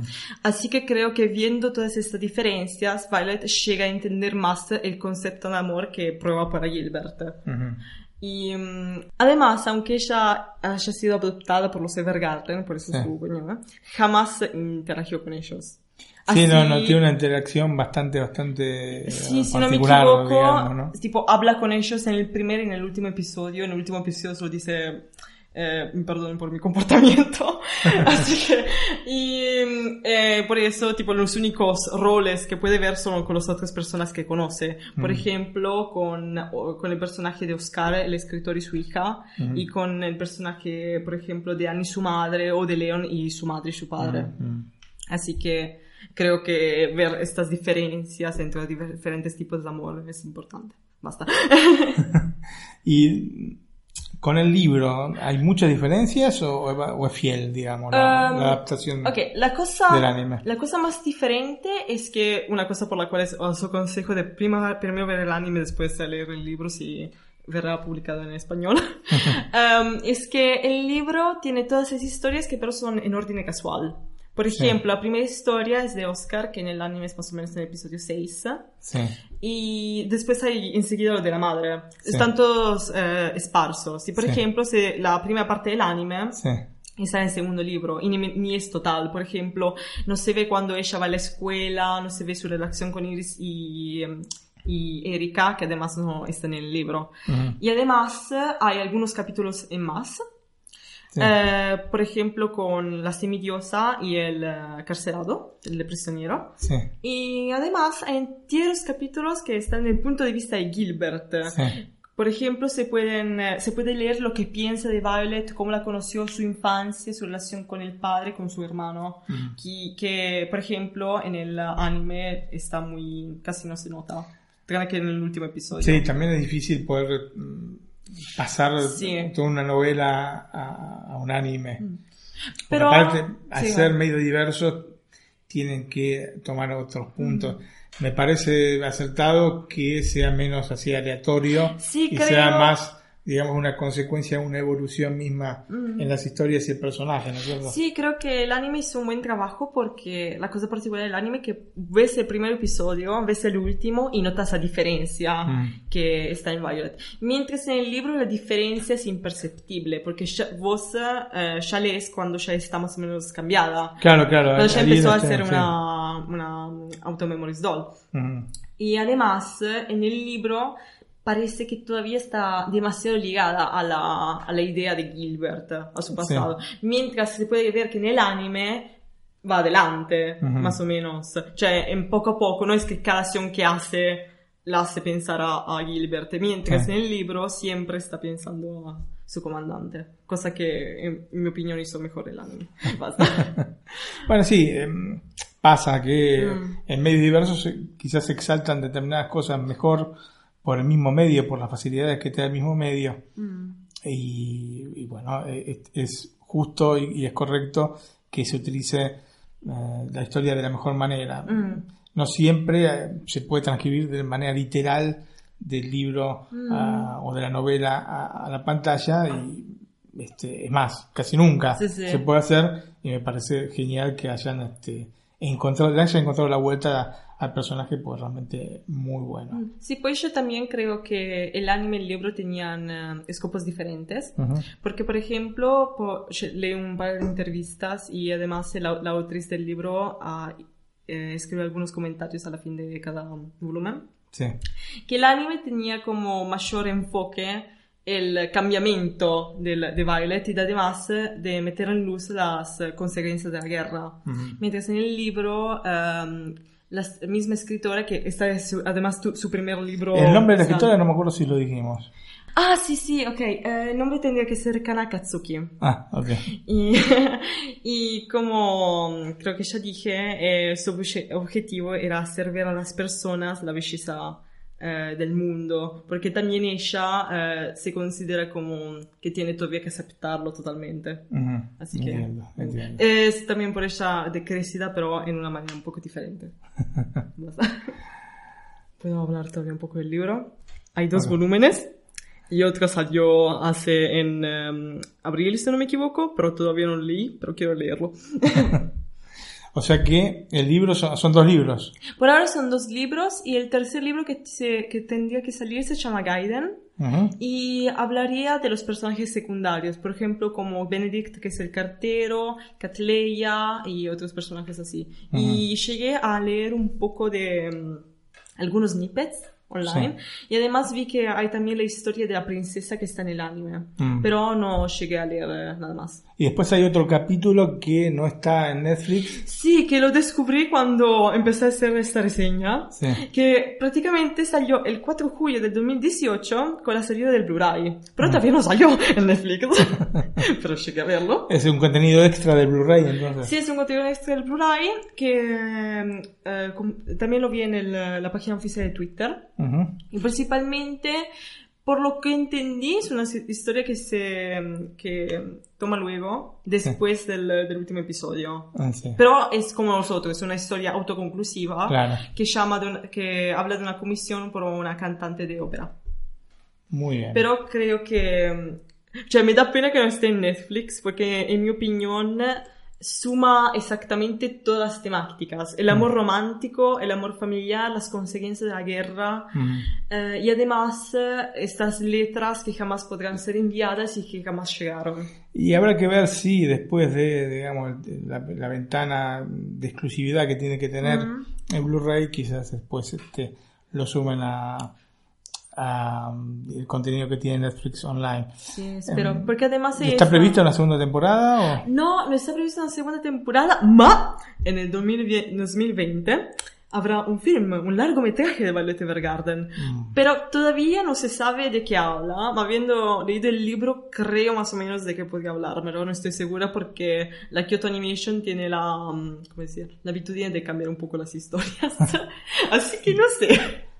Es, es una incógnita. Sí, digamos. co- sí, porque además salió el tráiler, solo que era prácticamente un, um, un resunto, un uh, sumario de todas las otras historias. Eh, como dije antes, en el libro hay algunos capítulos más. Y por ejemplo, uno se llama las, El semidiosa, semidiosa y la Automemories Doll. Y la cosa Mm. particular de este, de este capítulo es que dicen a Violet que siga igual a una diosa de la guerra. Sí. Eh, y además demuestra también ilustraciones eh, hechas antes, Sí. en la cual ella está igual. Así Ah. que podría ser una teoría, porque ni en el libro se entiende de, de dónde viene Violet, podría ser una teoría su por qué tiene estas habilidades sobrehumanas, porque Claro. en el anime tiene fuerza sobrenatural aún antes de tener la- las- Los brazos, sí. Tiene una increíble memoria. Por ejemplo, en uno de los capítulos eh, puede mm, aprenderse de memoria una entera letra sin escribirla, más Una solo carta, haciendo... sí. Así, sí, eso me llamó la atención, Mm. porque le, le decía justo al soldado Ujú. que iba tomando, este, iba escribiendo, o sea, movía las manos como si Sí. tuviera una máquina de escribir, pero iba memorizando todo. Sí, exacto. Así que eso, lo encontré muy interesante. Pero es por es- especulación, es lo que todavía no confirmaron nada. Ujú. Y además en el mismo capítulo, eh, en, en el fin del capítulo dicen que no existe semidioses, ma que eran un poco locos. Así que... eh, pero esa es, un- es una teoría, que podría ser una, una diosa. Es- es- es- es- está interesante. Mm. Eso. Sobre la música, La música, antes de todo, escúchala por favor. Segundo de todo, es preciosa, está hecha... La cosa curiosa de Lost, está hecho por Evan Cole, ¿sí? que pero es un estadounidense, Ajá. no es japonés. extraño, sí. Sí, y además hizo algunas canciones eh, para, por ejemplo, Tokyo Esp. Ajá. Y... Pero... ¿Y Tokio es qué es? Es, es ¿Qué otro es? anime, es otro anime. es otro anime porque su compañía, que se nos vaya, se llama Garden eh, algo. Eh, hace todas las músicas para animes y largometrajes animes. Entiendo. Pero eh, esta fue la primera vez que Van Cole pudo hacer un entero álbum solo. Sí. Todas las canciones están hechas para él, por él, de él. Y, y además, una cosa que yo encontré muy linda, muy particular, es que en algunas canciones hay también algunos efectos sonoros, por ejemplo, de la máquina de escribir de Violet. Ah, entiendo, entiendo. entiendo. Así que yo creo que es muy, un particular muy lindo. Y además, eh, el mismo host creo que sea muy emocional. Me, me acuerdo mucho, por ejemplo, a canciones de Disney Sí. o de Kingdom Hearts, de Ghibli, son muy emocionales. Así que cuando las escucho me pongo a llorar. Y claro, obviamente aparte se relacionan con la misma, sí. con la misma serie. Sí, mi, mi preferida es eh, Un último mensaje, es muy lindo. Es la canción de Gilbert y Violet. Ok. Eh, sobre las canciones de apertura y conclusión. Eh, la, ca- la canción de apertura sería Sincerely de True y eh, la final sería Michi Shirube de Minori Chihara. Eh, las dos, el lyrics es del punto de vista de Violet, Ujú. solo que fui a, mm, a buscarme el video musical porque me, me encantaba la canción y descubrí que las dos canciones, lo- los dos videos musicales están colgados por la misma historia. Ujú. de, un, de una niña y un niño que se enamoraron de jóvenes de niños, ¿no? Sí. Pero que después de muchos problemas, en particular con el padre de la niña porque era rica, mientras el eh, niño soña- sonaba el eh, violín por la, por la calle, Sí. eh, por fin en, la- en el segundo video musical que es Michi Shiburube llegan a estar juntos. Ujú. Están ligados por esta historia. Sí. Así que la primera parte, el primer video de Sincerely se puede ver cuando son niños y la segunda cuando ya son adultos. Ujú. Y además el niño da siempre una eh, carta a la chica que tiene Sí. el logo eh, de la compañía postal de Hodgkins, la de Violet Evergarden, Ajá. que encontré un particular Esta muy lindo. CH. sí, che, che, che, che, chaca. Sí, no sé cómo se llama. CH. CH. Bueno, escuchamos eh, alguna de estas dos canciones. Sí, escuchamos Michi Shiburube, que es mi preferida. Perfecto. あなたの声が 道しるべ」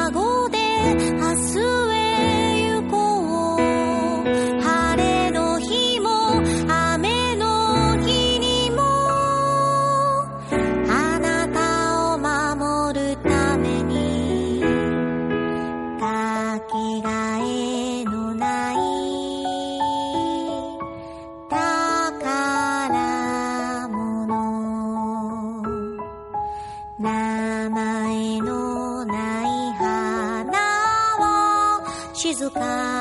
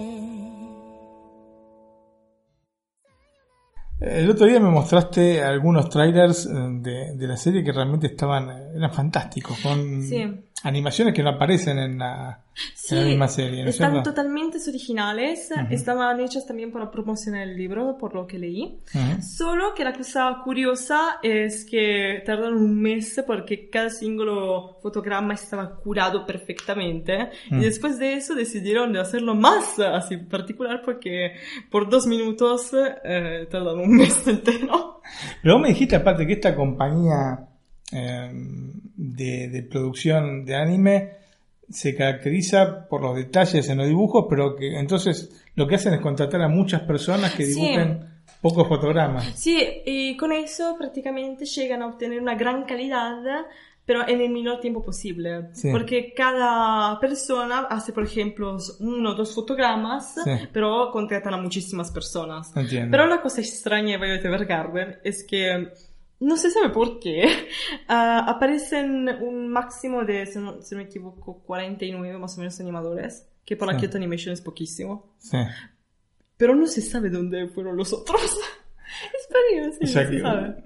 utilizaron, no son reconocidos, No digamos. sono riconosciuti. Sí, allora, por lo que ehm, vi en un video en el cual explicaban esto, Sí. quizás es porque, em, eh, por ejemplo, algunos chicos fueron stage ahí Entiendo. y no fueron eh, por eso considerados, pero no sé, no sé. no fue. Muy bien. Em, hubo un concierto. Sí, lo descubrí hace pocos días Ujú.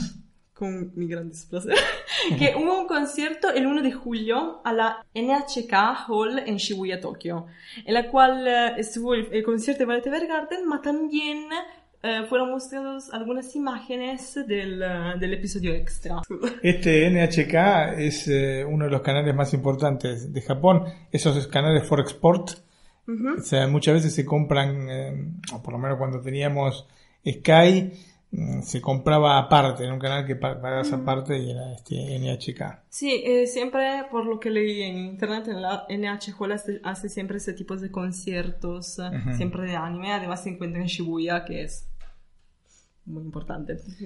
Hay un tema particular que tiene eh, la historia, la serie, y es que el idioma en el que escriben, los números, es todo distinto Sí. a, a cualquier cosa convencional. Sì, eh, infatti la prima vez che lo vi pensava che semplicemente habían cambiado las letras, ma che era por ejemplo japonés o inglés normal. Sí. Ma eh, encontré un artículo en Reddit Sí. por, eh, por el usuario Uvalkren, el cual logró descifrar toda la escritura y descubrió que el lenguaje que está utilizado es tamil, que es la lengua de la, del India de la Sri Lanka, Sí. pero en- romanizado e encriptado. Cosa que encontré- complejo. Sí, e además me encantó porque en el post que leí te daban, eh, había prácticamente un fotogramma eh, del episodio del, um, del escritor, Sí. en el cual decía cómo hacer tipo una mole- un amuleto o algo así. Sí. Y decían, ahora poneme a traducirlo. Así que me causó mucha gracia. Pero es muy lindo porque si logras eh, traducir todo, cioè si logras entender más o menos cómo funciona, que simplemente cambiar algunas letras, transcribirlo, después pasarlo por el traductor de Google, por ejemplo, eh, se pueden lograr traducir todas las letras que lee Violet, porque en muchos casos no llega a O leerlas sea, todas. siempre que Florencia habla de letras es cartas. Ah, cartas. Ah, claro, porque Discúlpeme. Pero sí. Y Eh, está, está interesante esto, porque la verdad que lo más fácil hubiese sido poner así Sí, no sé por letras qué. acaso, digamos, y total, ¿quién se iba a poner? ¿Quién iba a pensar que había un loco que iba a traducir esa cosa? Pero había un loco, Pero- así que hizo muy bien en hacerla bien. Sí, pero una cosa que me causó gracia que, si no me equivoco, el usuario llamó Nanki algo esta, esta lengua, que Sí. pero no es oficial, ¿no? Porque Nanki quería teóricamente decir gracias en la lengua de Violet Evergarden, pero es muy bizarro, no sé. Y, y basta. Pero es muy lindo. Sí. En, el- en todo el episodio dice muy lindo porque me encanta, me encanta pero No, no, la verdad es que mm, es una serie absolutamente recomendable. No es esa serie para chicos, en No, absoluto, es, en eh, absoluto esto quiero recalcarlo porque siempre está esta, esta tendencia occidental a tomar los dibujos animados como dibujitos animados Mm. y que sean para chicos. Esto es un anime que es para adultos, como pasa en muchos animes, ¿Mm? y por ende este, recomendamos que la, que la vea gente adulta. Al Sí, máximo, exacto. si lo ven chicos, acompañado de adultos. Aunque las temáticas, repito, no son temáticas, no hay sexo ya. No, no. Eh, pero las temáticas son eh, para poder asimilarlas, para poder comprenderlas, para, para poder este, disfrutarlas, es eh, preferible que ya haya vivido unas ciertas determinadas Mm. cosas y así puede este, este, comprender mejor este, la profundidad de la serie. Sí, así que si quieren ver esta serie, es muy linda, solo que preparaste a llorar. Es lo que te digo, bueno, tiene muy- mucho, eh, por eso, es por esto un poco, ¿no? Tiene mucho de tragedia. Mm. mm, las mejores obras teatrales son tragedias, o sea que no, no, no Ma veo nada, además, el anime es mucho más nada de soft. extraño en todo esto. ¿no Sí, además el mismo anime es mucho más soft que en el libro, porque en el libro quieren hacer de todo Violet, pero Ah. ella mata a todos. ¿El director de la serie es uno solo o tiene directores por capítulos? Eh, generalmente todos los animes tienen un singolo director que es Taichi Ishidate en este, En este caso. en este caso. Solo que como dije antes, hay también una, direc- una directora de animación que es Akiko Takase, Ujú. por la cual es- hubo, no quiero decir tipo problemas, ma...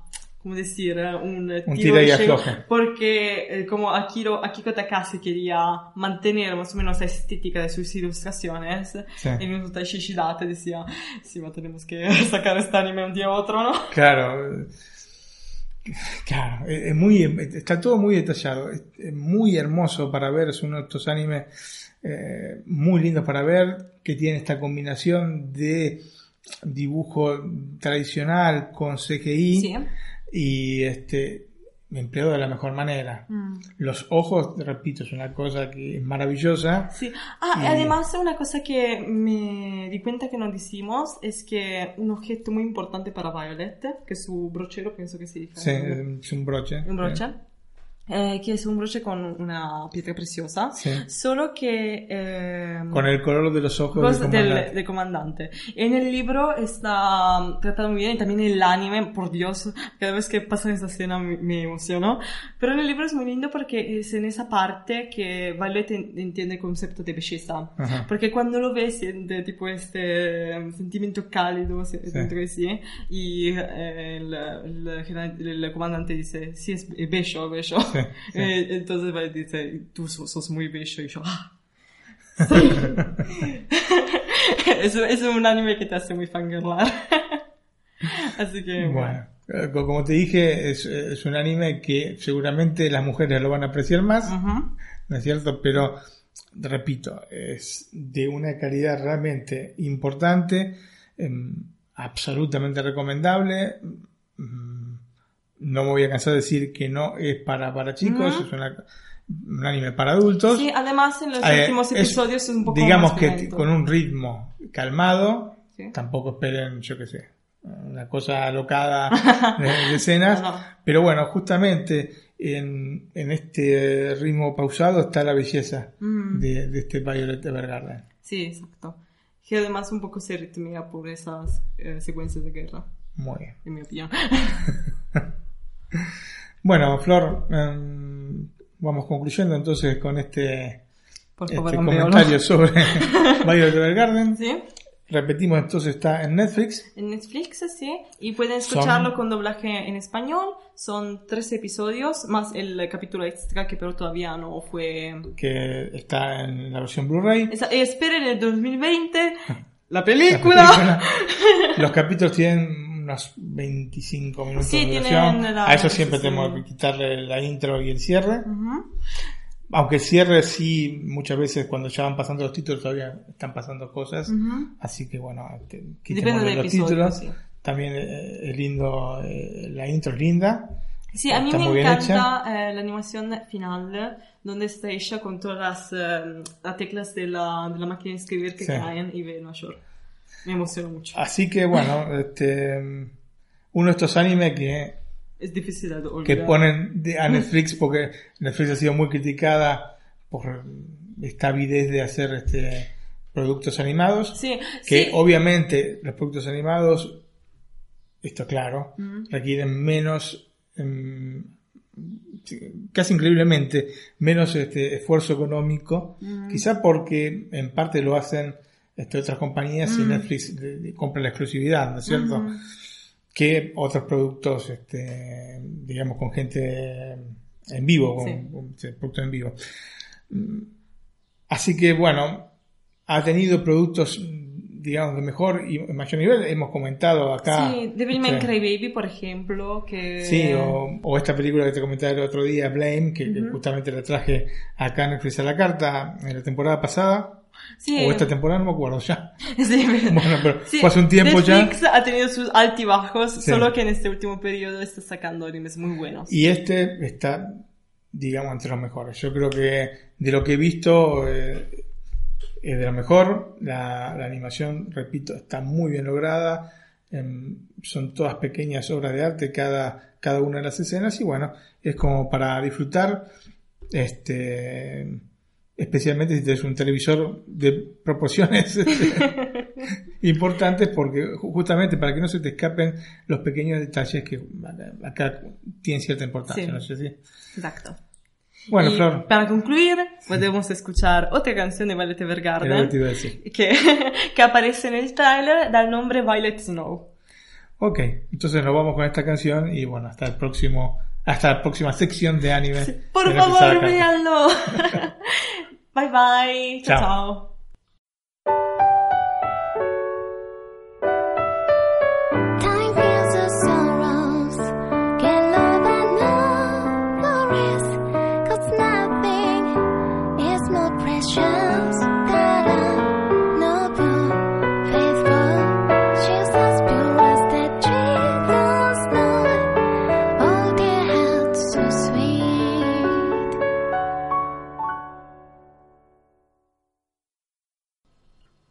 Martín, pues después de escuchar eh, esta sección de anime, que hacía ya algunos capítulos que no la teníamos, Ah, ¿no? sí, sí, Antonio, porque estaban los exámenes finales.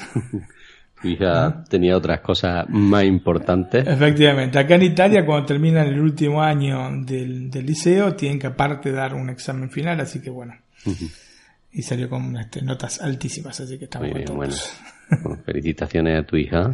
Bueno, gracias.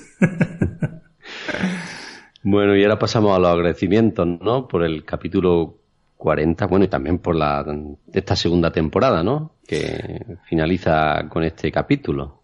Efectivamente, Antonio, bueno, agradecemos por los likes en el último capítulo a Super Ratón, Samu Andrés, Neocap, Alex Fernández, Gustavo Echeverry, Dave Mac, Teles Más 7, Cosmos, J Regidor y Neko Sensei. Así que muchísimas gracias por estos likes que, como siempre decimos, son el combustible que nos hace continuar con este Netflix a la carta. Y bueno, hacer extensivo también a todos quienes este, han descargado el programa en este año. Han sido más de 50.000 descargas que hemos tenido. Estamos realmente muy contentos. Cuando empezamos, ya lo creo que lo dije el año pasado, cuando empezamos con Netflix a la carta, teníamos, digamos, una perspectiva de que nos oyesen, no sé, 30, 40 personas por programa. Lo hemos, super- Eso lo hemos superado en algunos programas con creces, ¿no? Efectivamente. Bueno, creo que en todos hemos superado En todos, eso. sí, sí, Y absolutamente, En algunos ya multiplicado por 100 o por casi 1000, ¿no? Realmente estamos muy, muy, muy contentos como, con, con los resultados que hemos tenido.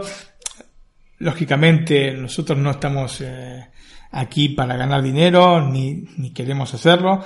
Eh, lo que nos interesa es que el trabajo que hacemos, que a veces son muchas horas, ¿no? Más allá de ver la serie, que bueno, esta es la parte más divertida, pero las, horas las horas que dedicamos a la investigación, especialmente en los este, especiales, que son tantísimas, este, que sean recompensadas con las descargas y, y los likes. Eso es lo que, digamos, te- realmente nos, nos gusta más, ¿no? Ver, digamos, que hay gente que le interesa lo que estamos hablando. Exactamente. eh, No, no cabe en nuestra cabeza eh, cobrar nada porque nos escuchen, ¿no? Efectivamente, no, de ninguna manera. Eh, siempre, o sea, Lo hacemos no, no es, no es nuestra filosofía, lo, lo hacemos porque nos gusta esto y no buscamos. Nosotros ya podemos vivir con nuestros trabajos. Tenemos esa y, suerte. y- y ¿no? esto, y esto es un gusto que nos damos y bueno, nos gusta que les gusta a la gente. Y Exactamente. 50.000 descargas en un año sé que está lejano de otros este, podcasts que tienen capaz esta cantidad en un programa, pero para nosotros es todo un logro. Así que bueno, les agradecemos este, a todos los que han descargado el programa, este, a, a aquellos que han, han descargado uno solo o a, a los que se han descargado todos, les agradecemos este, muchísimo por esto. Exactamente. Y como bien dices, pues no somos los primeros, pero bueno, ahí estamos, ¿no? Efectivamente, Antonio, eh, lo hacemos este, por, por- el amor a esto, así que este reconocimiento que se traduce en likes o en descargas es lo que realmente nos mueve. Bueno, pues tenemos un correo electrónico que, mira, como es el, el último programa de esta segunda temporada, pues si nuestros oyentes nos quieren mandar un, un email eh, comentándonos algo en concreto de esta segunda temporada, el capítulo que más le ha gustado o la serie que más le ha gustado de todas las que hemos recomendado, pues que lo haga y así nos entretenemos también en estas vacaciones eh, leyendo email. Así es, Antonio. Bueno, el, el email es nac, N-A-C, arroba iosmac.es. Nac, arroba iosmac.es. Bueno, nuestro blog donde, pu- donde publicas, yo lo hago menos, por desgracia, donde publicas las noticias, bueno, tú y tu esposa también, ¿no? Sí, sí, sí. El motor de- del blog es mi esposa. Y este, yo colaboro con ella. Eh, el blog es netflixalacarta.com. Y bueno, es. ahí van a encontrar eh, noticias sobre las distintas plataformas, no solo Netflix, HBO y Amazon, sino también plataformas americanas o este, comentarios sobre series o películas que no hemos tratado acá en el podcast. Y en el blog también tendrán acceso directo a las redes sociales como Facebook, Instagram, eh, también un link a nuestro canal de Telegram que pueden usar también para ponerse en contacto con nosotros y decirnos alguna sugerencia. Nosotros en lo posible, en lo posible intentaremos satisfacer a nuestros oyentes. Sí, sí, sí. Bueno, pues como es el último programa, tenemos música de la semana y también tenemos los gags. ¿no? que, que esperemos que nuestros oyentes se rían tanto como nosotros, aunque bueno, yo lo escuchaba también y se me saltaban los colores en la cara. Bueno, así que bueno, escuchemos primero eh, el tema de la semana, que es el tema de amor de Flashdance. ¿no? Una película olvidable, pero la música es buena. ¿no? El tema de amor también se escucha en la película Relatos Salvajes. Es una excelente película argentina, estas películas de capítulos. Y bueno, hay, hay uno este, en el que este, el protagonista escucha este, esta- este tema de amor de Flashdance mientras va en su auto de lujo. Y bueno, eh, después de eso escucharemos eh, las gag reel, las tomas falsas que hemos tenido, que han sido bastantes esta temporada, y bueno, espero que la disfruten. Muy bien, ¿y cuándo volvemos, Martín? ¿Nos vamos a tomar un descanso grande, pequeño? Nos tomamos un descanso, este, yo no sé si merecido, Antonio, pero estoy bastante cansado. Sí, Este, y también. volveremos, sí, volveremos el 14 de septiembre, así con, así podemos cargar todas las baterías. Muy bien, pues hasta el 14 de septiembre nos despedimos eh, de nuestros audios de cine y televisión y un pequeño descanso que también a nuestro oyente también le viene bien, ¿no? Así llega el 14 de septiembre con más ganas de escucharnos, ¿no? Efectivamente. Bueno, pues eh, le mando un saludo a todos ellos. eh, nos escuchan de muchos lugares, de España, Argentina, México, Oh, sí, cuando voy a ver, la- es increíble. Eso es una de las cosas que a mí más me, me llama la atención. Hay descargas desde Japón, de Australia, eh, de toda Europa, de toda América, desde Canadá hasta Argentina. Sí. Es impresionante. Eh, eso es una de las cosas que más me, me gustan de hacer eh, la carta. Pues nada, Martín, a ti también me despido de estos eh, comentarios de cine. Eh, tú y yo estaremos más en contacto. que también pueden estar nuestros oyentes con el chat de Telegram, ¿eh? que por allí seguiremos leyendo los mensajes y hablando con nuestros oyentes. Así es, Antonio. Pues nada, amigos, chao y hasta el 14 de septiembre. Chao, muchísimas gracias. ¿eh? Hasta la próxima. Chao.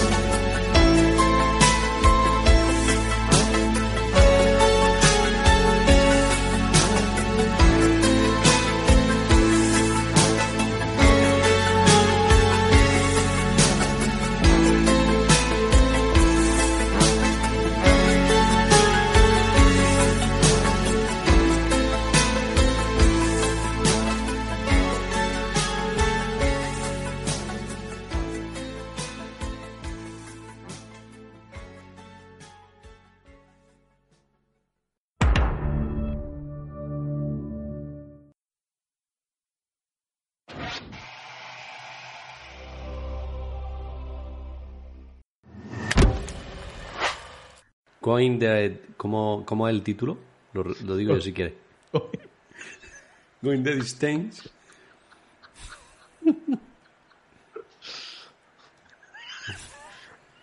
¿Qué distancia? Going the distance. Hoy de distance. Going the distance, ¿no? Ahí está, sí. Casi una grosería. sí, eso me lo quita. Casi te voy a decir, como si tuviera un palo en el culo.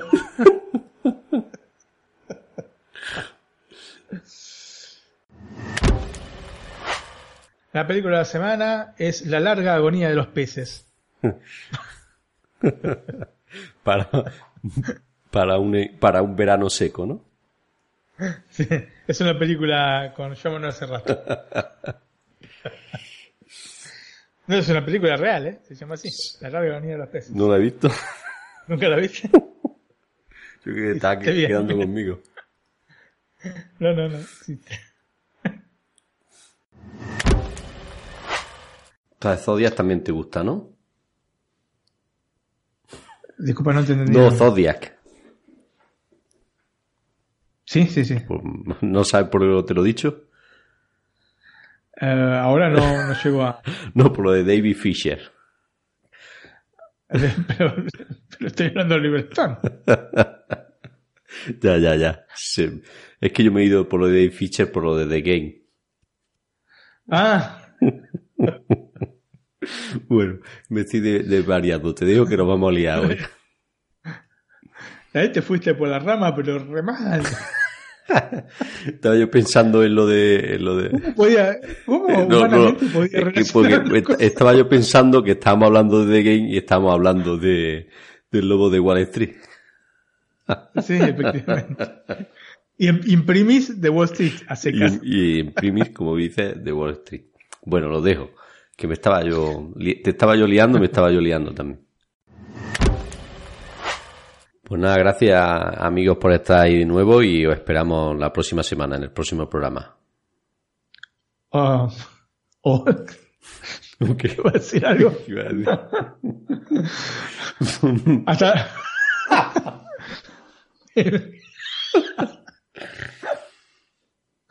oh. Iba a hacer, iba a un, cantar un villancico.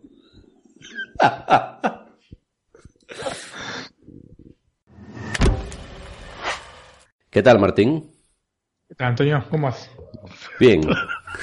¿Cómo vas? ¿Cómo vas? Damos vuelta. Repetimos. ¿Qué tal, Martín? Este año, no- este año ha guardado todas estas cosas para hacer el especial ese o no? Sí, sí, sí.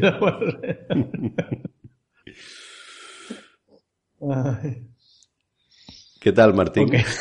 ¿Qué tal? Bueno. ¿Qué tal, Martín? ¿Qué tal, Antonio? Bien, pues aquí en casa descansa. y no sabía si decir de- descansando de relax y he dicho de re- Oh, Bueno, pasamos entonces al siguiente capítulo, el tercero de la temporada. Crocodile, o bueno, cocodrilo. en español, sí. Ese aquí está traducido. Bueno, es un capítulo que me sorprendió gratamente porque afronta la cuestión tecnológica no necesariamente desde el ángulo negativo. Y esto de alguna manera es una novedad dentro de lo que es Black Mirror. Ni del agua tampoco, Se- ¿no? ¿Cómo? Ni, ni de- del agua por lo de cocodrilo, digo. Bacán. Bueno, esto empieza, empieza. Bueno, el tercer capítulo. Empezó de ahí.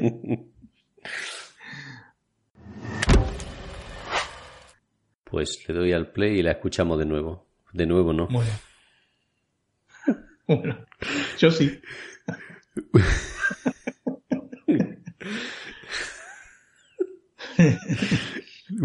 A ver si lo puedo decir sin reírme. ¿Qué tal, Martín? 1, 2, 3, 4. Le tenemos que hablar así. Eh. Bueno, disculpa. Me, me salió el tonto. No, hombre, me voy a dejar sorprendido. Digo, ¿qué pasa? ya os hablamos de la primera temporada de la serie en NAC en 1x33. Recuerdo la broma de Martín y de los oyentes en los comentarios sobre Concha Velasco o en el canal ¿no? de Telegram. ¡Olé! Ole. Bueno, eso creo que queda todavía peor. No, ole. Ole, no era. Yeye. Concha Velasco. Sí que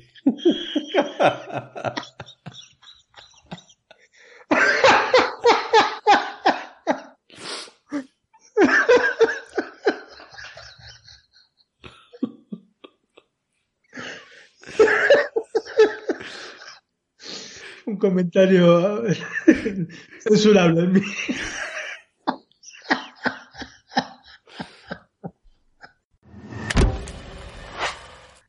Repito todo esto. Sí, que la he visto también. Era de unos que se metían dentro de una vaca, era, ¿no? Sí, Exacto. Esa es. Y después venía el ternero y... Bueno, Es- Esa es la imagen. ya, ya, me, ya me la recuerdo. ¿Qué dice? Bueno, vayamos. No, no, ¿cuál es la prisa? ¿Cuál es la prisa? y después viene el toro, ya sí tenía prisa. Y para finalizar, Pavarotti cantando Alan.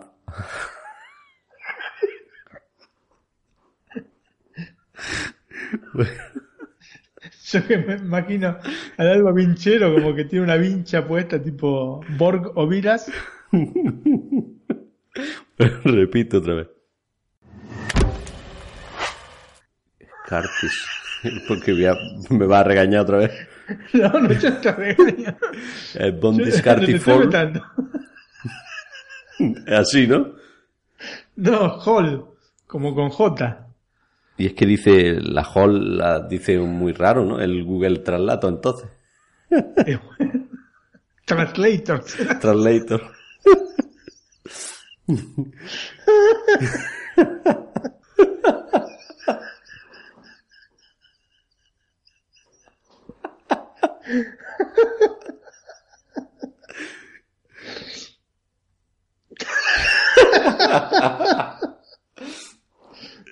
Bondis Curtis Hall, ¿no?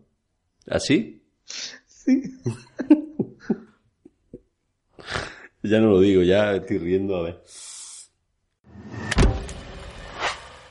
Bueno, Antonio, vamos a los datos técnicos de la película. La película se estrenó, como ya te había más o menos dicho, el 2 de junio de 1989 en los Estados Unidos. En España el 22 fue regalo de cumpleaños mío. El 22 de noviembre. Del 89, Antonio, que cumple 16. El 89. Dice. Eh, sí. Eh, no, más, no, espérate, a ver que haga cuenta. Antonio. 16, sí. ¿Qué estaba fatal yo?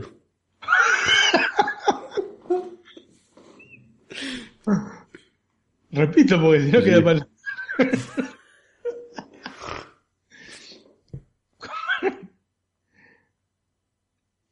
Vos, Antonio.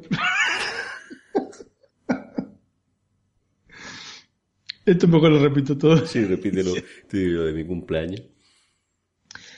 Vamos entonces.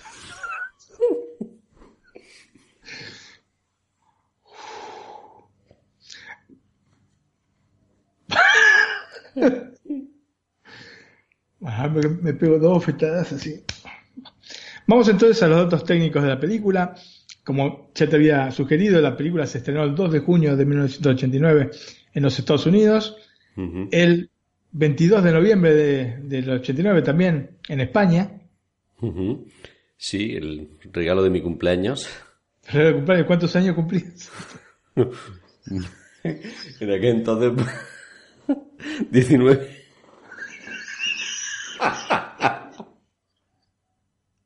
Te he dicho 19 para que lo repita otra vez.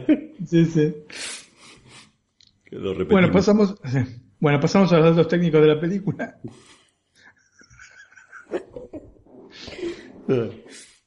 Bueno, pasamos a los datos técnicos de la película. Se estrenó. Es que estoy pensando que luego cuando escucho el podcast me, me parto el, el culo pensando en estas cosas. Bueno. Bueno, pasamos a los datos técnicos de la película. La película, como ya te había dicho, se estrenó en junio del 89, el 2 de junio del año 89 en los Estados Unidos, el 22 de noviembre eh, del mismo año en España. Sí, regalo de cumpleaños. ¿Cuánto?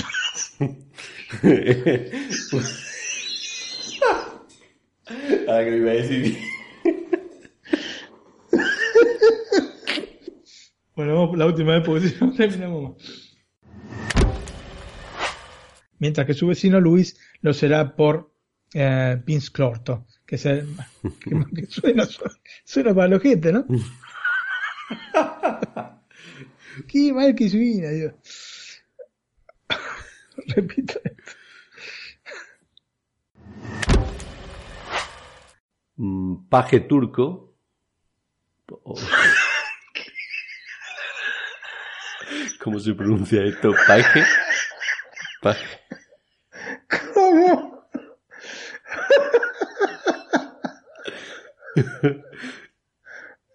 ¿Cómo, cómo se pronuncia? A ver. Bueno, repito.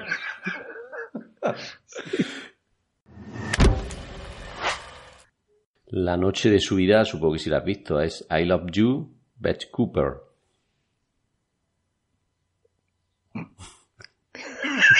¿No te suena esa? Así. ¿Eh? ¿Te suena o no?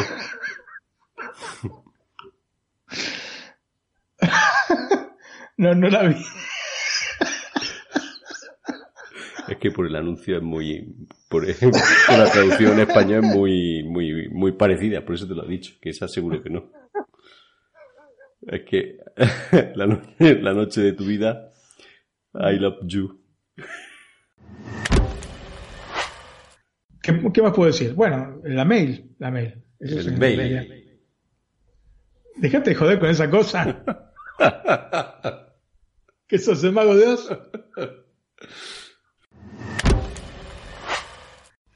Ahora que dices esto, tengo yo una duda que no viene a cuento, pero a, a los españoles nos cuesta mucho trabajo hablar el inglés, pero supongo que a los ingleses hablar español mucho más, ¿no? Sí, efectivamente no viene a cuento. Sí, sí, Es que- efectivamente. es que iba muy bien y digo, ya lo paro.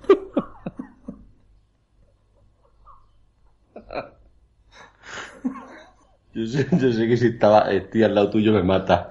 No, no.